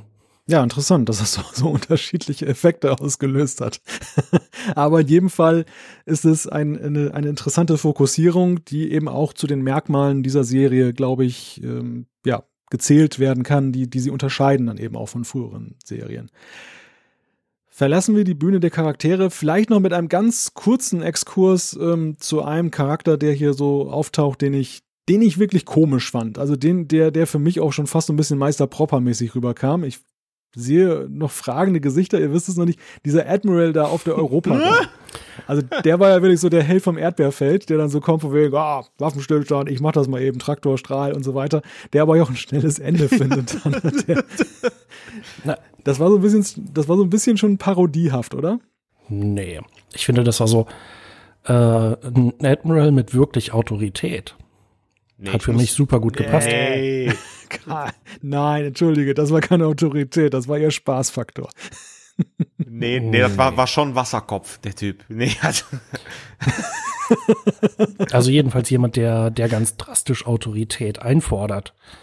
Äh, der halt sagt, Captain, Sie sind da in einer ganz schwierigen Situation und ähm, ich werde die Situation klären. Sie machen überhaupt gar nichts, es sei denn, Sie werden angegriffen. Also, als er draufgegangen ist, habe ich gesagt, das hast du nur davon, Captain Sternchen irgendwie. also ja, deswegen ja, ja. so Parodie-Style. Doch, das ist mir auch ein bisschen bei mir rüber, rübergekommen. Also das, das war so der einzige Charakter, bei dem ich wirklich nicht überrascht war, dass der ein schnelles ja, Ende genau. gefunden hat. Wo ich, wo ich echt so dachte, der steuerte geradeaus äh, auf sein Schicksal zu, weil der auch so völlig schwarz-weiß daherkam und, und überhaupt nicht so diese Grauschattierung hatte, dass man dachte, das kann irgendwie zum Erfolg führen. Ja, aber wir hatten ja letztes Mal über Star Trek 8 gesprochen. Da fand ich ja, die, ähm, da ist eine Flotte im Kampf mit den Borg. Jetzt taucht Captain Picard mit der Enterprise auf und sagt, ja, zählen Sie auf diese Koordinaten und schon werden die Borg praktisch besiegt. Und so ähnlich wirkte das eigentlich mit äh, Admiral Anderson. Also der taucht auf und ähm, sagt, hier, wie sieht's denn aus mit Waffenstillstand? Und äh, schon sind die Klingonen bereit zu verhandeln. Für einen kurzen Moment sah es so aus, als wäre das erfolgreich. Vielleicht hat man ja genau das parodiert, dass man eben diese Erwartungshaltung geschürt hat und dann hat man so die Vergangenheit mal auf eine andere Art und Weise interpretiert. Ich würde es nicht als Parodie bezeichnen, aber vielleicht mit der Erwartungshaltung spielen oder sowas. aber, äh, aber ko konnte das dir kein Schmunzeln entlocken? Na, ein Schmunzeln hat mir entlockt, ähm, nachdem in früheren Filmen wir ja auch schon Raumschiffkollisionen hatten, die ich meistens scheiße fand, äh, dass diesmal wirklich so die, äh, die Europa da zerschnitten wurde, regelrecht von dem klingonischen Schiff. Ja, das ist schon eine der Mutter der Kollisionen, die wir hier sehen, das stimmt.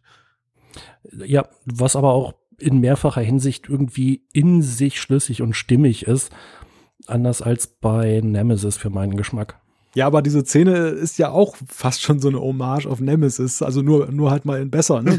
Das, das, dass man das auch so aufgreift. Vielleicht so ein bisschen hat man hier auch Picard geopfert, ein Stück weit, so symbolisch zumindest, der zur Hilfe kommt und macht das mal eben. Ich, ich, ich rette sie, ich phaser die weg, die, ich mache einen Waffenstillstand und ja, also, Peng weg ist er nach einer Minute Spielzeit. Was mich da gewundert hat, war dann, damit sind wir jetzt eigentlich schon fast in der Story angekommen, aber das passt ja ganz gut, denn Handlung wäre ohnehin der nächste Hauptpunkt. Äh, die Europa opfert sich da ja offensichtlich innerhalb von wenigen Sekunden, äh, wo, nachdem klar ist, wie hart die da angeschlagen sind. Ähm, das hat ja offensichtlich überhaupt gar nichts gebracht in Bezug auf das angreifende klingonische Schiff. Also es wurde ja nicht dargestellt, äh, dass das Schiff von Tekufma da in irgendeiner Art und Weise auch nur einen Lackkratzer abbekommen hätte, äh, nachdem nun wirklich direkt nebendran die Europa dann Warpkernbruch hat. Ja, die Jungs waren gut vorbereitet und ähm, stimmt. Also es hat da richtig Bumm gemacht und ja. Ja, zeigt einmal mehr, dass eben da auch mit Erwartungen gespielt wird und dass eben so ja, Schlussfolgerungen, die sich bei, bei den TNG-Serien einfach aufdrängten, also Selbstzerstörung als das ultimative Mittel, um die Situation zu lösen oder voranzubringen, ist hier nichts mehr wert. Man opfert sich und es ist völlig umsonst. Und das ja. schafft natürlich auch dann so eine Dramatik. Also es hat auf jeden Fall einen Zweck, nämlich um die, nach meiner Zählung, einzige 47 unterzubringen. Ja. Denn im Moment der Selbstzerstörung der Europa hatte dieses, äh, die, die Shenzhou 47% Schutzschilde. Böse Stimmen werden natürlich etwas Politisches in den Namen Europa an dieser Stelle eindeuten. Aber bevor wir dann das weiter interpretieren, gucken wir mal jetzt wirklich auf die Handlung und da sind wir dann bei einem Thema, was wir eigentlich hier schon mehrfach angedeutet haben, aber sprechen wir nochmal in Gesamtheit drüber, die Story an sich. Wie hat die euch gefallen? Ja, es, es gibt diese Kerngeschichte. Ähm, der Kampf, der Krieg ist offenbar unausweichlich. Egal was man tut, äh, man kommt in Frieden, man sagt, wir kommen in Frieden und die Klingonen greifen trotzdem an. Ähm, es gibt natürlich in dieser Geschichte für meinen Geschmack trotzdem auch ein paar ziemlich große Löcher. Und zwar Tekufma behauptet gegenüber den anderen Klingonen, die Föderation lügt, sie sagen, sie kommen in Frieden und stattdessen kommen sie her und bringen uns um und töten uns. Ich werde es euch beweisen. Und dann schießt er zuerst. Was ist denn das für ein Beweis? Warum schließen sich die anderen Klingonen dem an? Wenn man jetzt gesagt hätte, die sind im Blutrausch, die sind in der Stimmung, jetzt Party und Action zu machen, okay. Aber inhaltlich war das doch nicht überzeugend, was er da gesagt hat.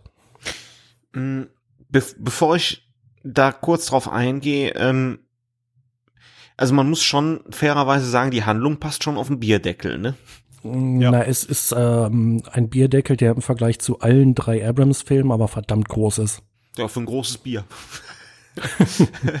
ähm, ja, bei, bei Abrams war, waren das ja Espresso-Tassengröße dann die Bierdeckel. Also, ähm, man, man muss hier sagen, also es, äh, Jan hat das ja gesagt, äh, das Auslösen des äh, Kriegs mit den Klingonen und möglicherweise die Vereinigung, ein Großteil der klingonischen Häuser mit der Einkerkerung von Burnham. Äh, das passiert halt in der Folge, um, ne? Aber mehr auch nicht. So, und auch den Prolog kann man da, die sind auf dem Wüstenplaneten schön und gut, aber ja, passt da irgendwie nicht so ganz rein, spiegelt so ein bisschen äh, so den Abholer ähm, und spiegelt so ein bisschen dann den, den Start wieder. Ähm, um auf die Klingonen einzugehen, ganz ehrlich, ähm, ja, muss ich auch sagen, so ganz die Motivation hat dann nicht für mich zusammengepasst, aber ich glaube, Tekufma hat sein Ziel erreicht, dass er als Märtyrer halt irgendwie äh, äh, eingeht und der da für ganz schön viel Welt Weltraumschrott gesorgt hat. Ja, aber ich bin, bin da bei Jan, dass es ziemlich gestelzt ist eigentlich, ja. dass man, wie man hier zum Ziel kommt. Und ich greife nochmal den Gedanken auf, den ich vorhin schon mal geäußert habe. Die Geschichte in diesen beiden Folgen oder vielleicht auch in der Serie, wir wissen das noch nicht, steht zurück um Platz zu machen für Stimmungen und Bilder. Das ist ein ganz klarer Kurs, den man hier an diesen beiden Folgen schön erkennen kann. Man muss, man muss manchmal den Stimmungen und den Bildern Raum geben. Und das ist bei einer sehr ambitionierten Handlung, wie wir sie bei anderen Serien haben, schwierig. Und ähm, hier schafft man es halt in 45 Minuten dann schon extrem viel eben, ja, Stimmung zu transportieren, was ein Kunststück ist, aber es geht eben doch deutlich zu, die, die Handlung ist einfach nur Mittel zum Zweck, mhm. nach, mein, ja. nach meinem äh, Empfinden. Ja, also es gibt ja auch Sachen, wo ich mich immer noch frage, ähm, war das jetzt geplant oder nicht? Also er hat ja offensichtlich vieles geplant und so herbeigeführt. Ähm, offensichtlich hat er irgendein Föderationsschiff oder Sternflottenschiff dahin gelockt. Das musste ja, welches das war, war ja auch egal. Das ist okay. Äh, aber dann geht ihm sein Fackelträger drauf und er beklagt sich ja auch, dass die Föderation nur lügt und ähm, sie haben ja seinen Fackelträger da getötet. Ja, hat er das eigentlich herbeigeführt? Oder war das jetzt einfach ein glücklicher Umstand, dass die Burnham genau in dem Moment da aufgetaucht ist, wo sein Fackelträger da mit, äh, keine Ahnung, Magnetstiefeln mal einen kleinen Weltraumspaziergang gemacht hat? Das weiß ich nicht, war komisch. Und dann ja, eben auch die, die Herbeiführung von diesem ganzen Konflikt äh, war komisch. Aber andererseits seine Motivation, dass er sagt, ich will jetzt die Häuser vereinen, ich beziehe mich auf Karles, den Unvergesslichen, ähm, und er selbst wird ja am Ende dann auch der Unvergessliche äh, da gerufen. Das fand ich in sich schon wieder recht stimmig. Und dann war eben, wir locken jetzt irgendein Föderationsschiff hierher und wir führen diesen Konflikt herbei. Wir sorgen dafür, dass die Verstärkung bringen und unsere Verstärkung soll die dann bedrohen und ähm, dann haben wir ein wunderbares Gemetzel. Und auch, dass er ganz alleine mit seinem Schiff dann auch da geblieben ist. Eigentlich ist ja alles nach seinem Plan verlaufen. Na, ich finde schon, es sind Löcher in der Geschichte, ähm, aber sie sind nicht so groß, dass sie die Geschichte überstimmen quasi oder in sich aufschluck, äh, verschlucken. Ja, ja, aber diese angesprochenen Kunstgriffe, die zeigen sich ja auch gleich eigentlich im Start dieser ersten Folge mit diesem ja, mit dieser Mission auf dem Planeten, wo man zwei Leute dann einfach runterschickt, die da zu Fuß durch die Gegend latschen und dann da diesen Brunnen frei machen, kann man sich auch schon drüber streiten, ob das so zweckmäßig ist. Und dann äh, verschätzen sie sich, was diesen Sandsturm angeht. Gleich mit dem Drohungsszenario, oh Gottes Willen, wir werden unser Leben lang hier bleiben müssen, augenscheinlich. Und äh, dann der Kommunikator geht nicht mehr, kurze Schrecksekunde, aber wenn man einfach ein Sternflottenzeichen in den Sand reinlatscht, dann äh, es gibt keine Sensoren, es gibt keine Transporter, aber das kann man sehen dann von über dem Sandsturm und dann kommt das Raumschiff da mal durchgeflogen und beamt die beiden hoch. Ah, das war schon, das war nicht der beste Auftakt aller Zeiten, oder? Ich möchte das mal mit einem Bindestrichwort beschreiben. Schwachsinnig, Bindestrich sympathisch. Ja, es hat, es hat halt einfach zum Ziel, äh, auf äh, eine neue Star Trek-Serie einzustimmen. So, ein Wüstenplaneten geht nie schief. Dass das totaler Nonsens ist. Ich glaube, darüber brauchen wir uns nicht zu unterhalten, wo wir Malte, du hast es wunderschön gesagt. Also das muss man auch sagen. Hm. Ich finde aber wirklich, es war trotzdem sympathisch. Die Charaktere waren mir sofort, oder haben mir sofort gefallen. Äh, der Auftakt war inhaltlich ziemlich schwachsinnig, ganz klarer Fall aber das, ich habe super skeptisch vor der Glotze gesessen. Ähm, jetzt geht's los und die Gefahr ist groß, dass das für mich ein totaler Reinfall wird. Und schon in dieser Szene fand ich, oh Mensch, irgendwie die, die Stimmung, die Stimmung, die gerade transportiert wird, die gefällt mir richtig gut. Und auch hier der Tonfall zwischen den Charakteren gefällt mir richtig gut. Beim zweiten Angucken sieht man dann auch, äh, die reden ja miteinander und zwischen diesen Dialogschnipseln legen sie immer halt irgendwie so drei Kilometer zurück mitten in der Wüste. Ähm, das ist schon relativ schlecht inszeniert, hätte man besser machen können. Aber hey, was soll's. Ja. Ja, also Wüstenplanet, so ein bisschen Star Trek 5 Feeling ja auch. Ne? ja, und dann diese mysteriösen äh, Krepuskulaner, soweit ich mich erinnere, die dann mal feststellen, hey, hier ist Wasser, wir müssen doch nicht verdursten in den nächsten 89 Jahren während der Dürre. Ja. Also es, es ist, glaube ich, kein Problem jetzt im Kontext von Star Trek, weil wir haben ja in unseren Besprechungen der Serien immer wieder festgestellt, dass man sich manchmal eben dann Kunstgriffen bedient hat, die dann die Logik und die Physik dann auf äußerste strapaziert haben, wenn nicht sogar dann weit übertroffen haben. Insofern muss man da ein Auge zudrücken oder auch zwei. Aber es dokumentiert so ein bisschen eben dass die Handlung, wie gesagt, zurücksteht, dass das jetzt nicht die oberste Priorität hat und dass die Exzellenzkriterien dann eben hier nicht so angelegt wurden wie bei anderen Punkten, bei denen ja durchaus eben eine gewisse Perfektion schon festzustellen ist. Dann, ja. ja. Äh, ich möchte noch mal ganz schnell einen Sprung zurück machen zu dem Thema, was wir so ein bisschen fast vergessen und übergangen haben bezüglich der, des visuellen Stils und zwar die Kameraführung, die Kameraausschnitte, die Wahl der Perspektiven, äh, das ist vielfach kritisiert worden. Und das ist bei dieser Serie auch wieder sehr ungewöhnlich und sehr Star Trek untypisch. Äh, bis auf die Lensflares. Ich glaube, J.J. Abrams hat noch ein paar übrig gelassen, offenbar. Ein Thema, ein Thema, das offensichtlich wenig Diskussionsbedarf hervorruft. Ich habe aber auch keine Frage formuliert, wie ich zugebe die, die Optik ist natürlich schon stellenweise sehr angelehnt an dem JJ-Track und das war ja auch die Befürchtung, die ja schon einige geäußert haben nach den ersten Trailern. Das, das zeigt sich hier, dass das eben augenscheinlich das Maß der Dinge ist in der heutigen Zeit, eben das so zu inszenieren mit der Kameraführung und dem, dem Licht.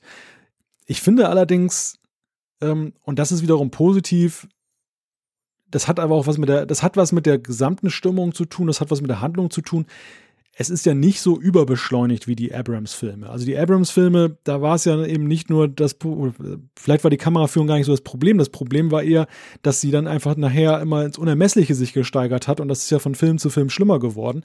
Und hier haben wir, finde ich, eine vernünftige Geschwindigkeit einfach, sowohl Erzähltempo als auch eben äh, optisch. Und äh, insofern kann ich da besser mit leben und akzeptiere auch eher, dass das eben Modernität ist.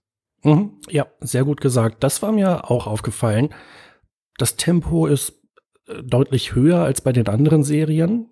Äh, es ist alles sehr komprimiert, aber es gibt nicht so unglaublich Gas wie die Filme. Die neuen. Äh, äh vielleicht noch ein Aspekt zur Story. Was mir ganz gut gefallen hat, war, äh, dass durchaus Fehler gemacht worden sind und man hat sich immer weiter in so ein paar Determinanten äh, äh, verrannt. Ähm, und das war sehr schön, dass halt nicht diese Friede, Freude, Eierkuchen-Situation aufgetaucht ist, sondern es wurde ja teilweise immer schlimmer in der Story. Und das war mal schön zu sehen. Mhm. Ja. Ähm, also ich fand diese Perspektivwahl ganz okay. Mir ist das überhaupt nicht aufgefallen. Ähm, die, die Lensflares, die haben mich aber echt genervt. Ach, muss das sein? Es ist so überflüssig. Ja, wie Malte vielleicht schon sagte, ist halt leider im Moment State of the Art und Zeitgeist. Also wir haben letztens irgendwie, äh, wir wurden privat fotografiert und äh, wir kriegen die ersten drei Fotos geschickt. In, von drei Fotos sind zwei eine Lensflare drin, wo ich auch sage, ey Leute, ich will ein Foto haben. Andererseits, ähm, ich denke, ihr hättet es schon erwähnt, wenn es so wäre. Äh, ich habe mehrfach die Kritik gelesen, dass Leute meinten, die mussten nach zehn Minuten abschalten, weil die Optik so scheiße war aufgrund dieser Kameraperspektiven ach, und so. Ist doch, ach, das ist doch Bullshit. Also, sorry. Das ist, das ist Quatsch. ja. Ja, das ist Quatsch. Also ich finde auch diese Optik der, der Brücke lebt ja auch sehr von der Kameraführung und den Perspektiven, die da gewählt wurden. Und das wirkt schon modern, das wirkt anders, das wirkt irgendwie ansprechend. Neu, es macht neugierig, sagen wir einfach ja. mal so. Und das, das, das, das gelingt. Also die Optik da an der Stelle, dass sie sich einfach auch ein bisschen abhebt und unterscheidet, das, das geht an der Stelle für mich dann in Ordnung. Ja, es geht für mich in Ordnung. Also ich sehe da, ich sehe da nicht das, das, das Problem in, in der, mhm. der Wahl davon. Und äh, dann finde ich ja noch ganz interessant, ich glaube, Thorsten meinte eben, dass diese Szene am Anfang da auf dem, dem Wüstenplaneten, dass das ein Prolog ist. Das Witzige ist ja eigentlich, die beiden Folgen sind der Prolog.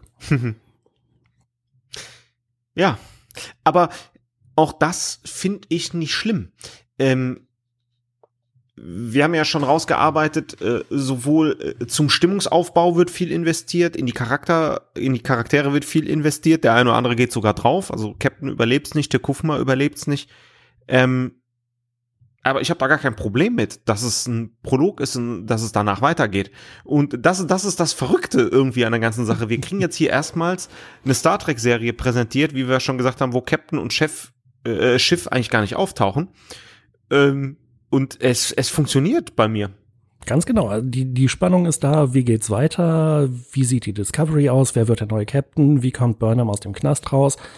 Ähm, sicherlich auch kann sich und wenn ja, wie Burnham ähm, äh, jetzt fehlt mir das Wort, äh, wiederherstellen, das, äh, das Geschehene wieder gut machen.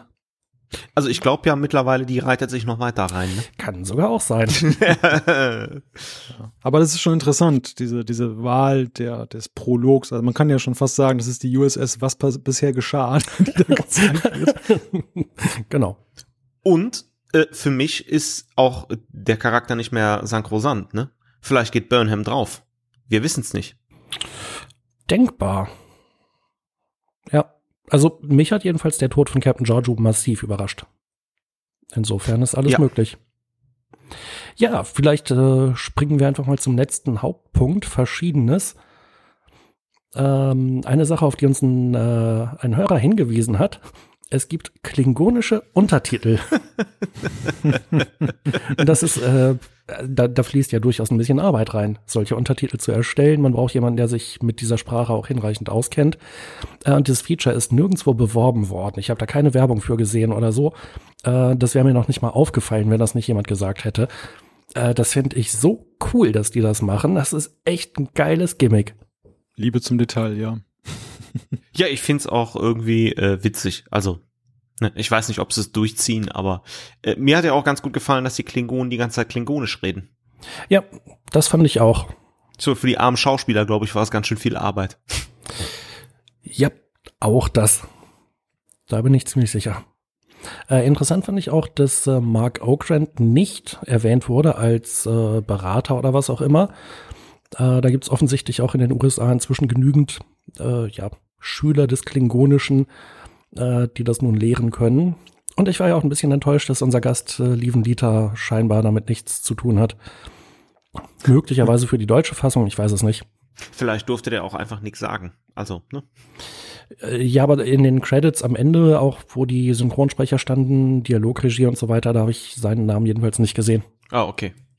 Äh, wir hatten noch so einen Punkt aufgeschrieben, ist das noch Star Trek? Darf man so weit gehen, wenn eine Serie zeitgemäß aussehen soll? Aber ich glaube, ja, ein abschließendes Urteil wird sowieso schwierig und ansonsten haben wir das ziemlich umfassend diskutiert. Ja, ich denke auch. Also den, den Punkt haben wir hier mehrfach in der Diskussion gehabt und ich glaube, ähm, ja, mit, mit einem Konsens, dass es hier ziemlich weit geht, aber eben sehr unterschiedlichen Ansichten dazu, wie die Zulässigkeit zu bewerten ist. Und ich denke, diese Frage wird uns weiter begleiten, auch bei den nächsten Folgen.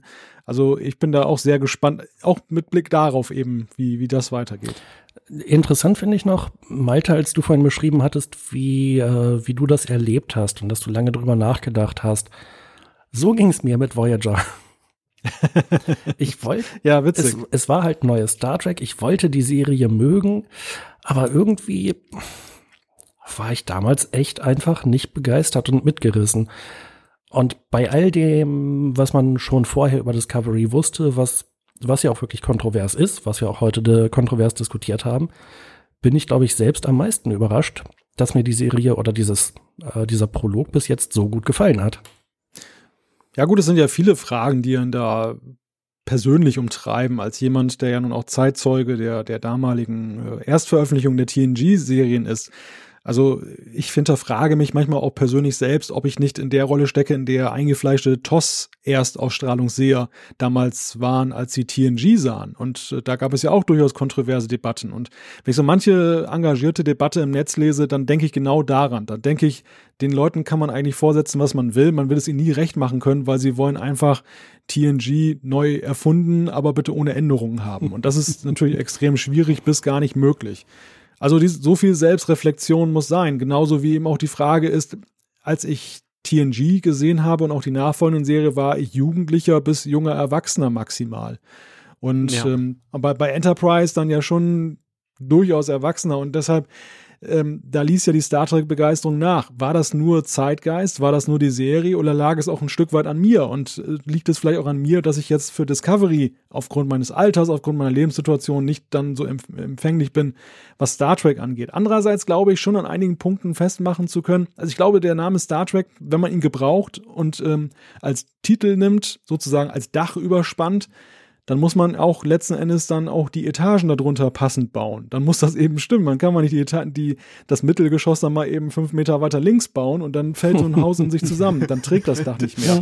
Und das ist und das ist so ein Punkt, der, wo ich schon glaube, dass man objektiv auch an einigen Stellen sagen kann, dass es ist eben nicht nur ein Privileg, eine Star Trek-Serie zu sein.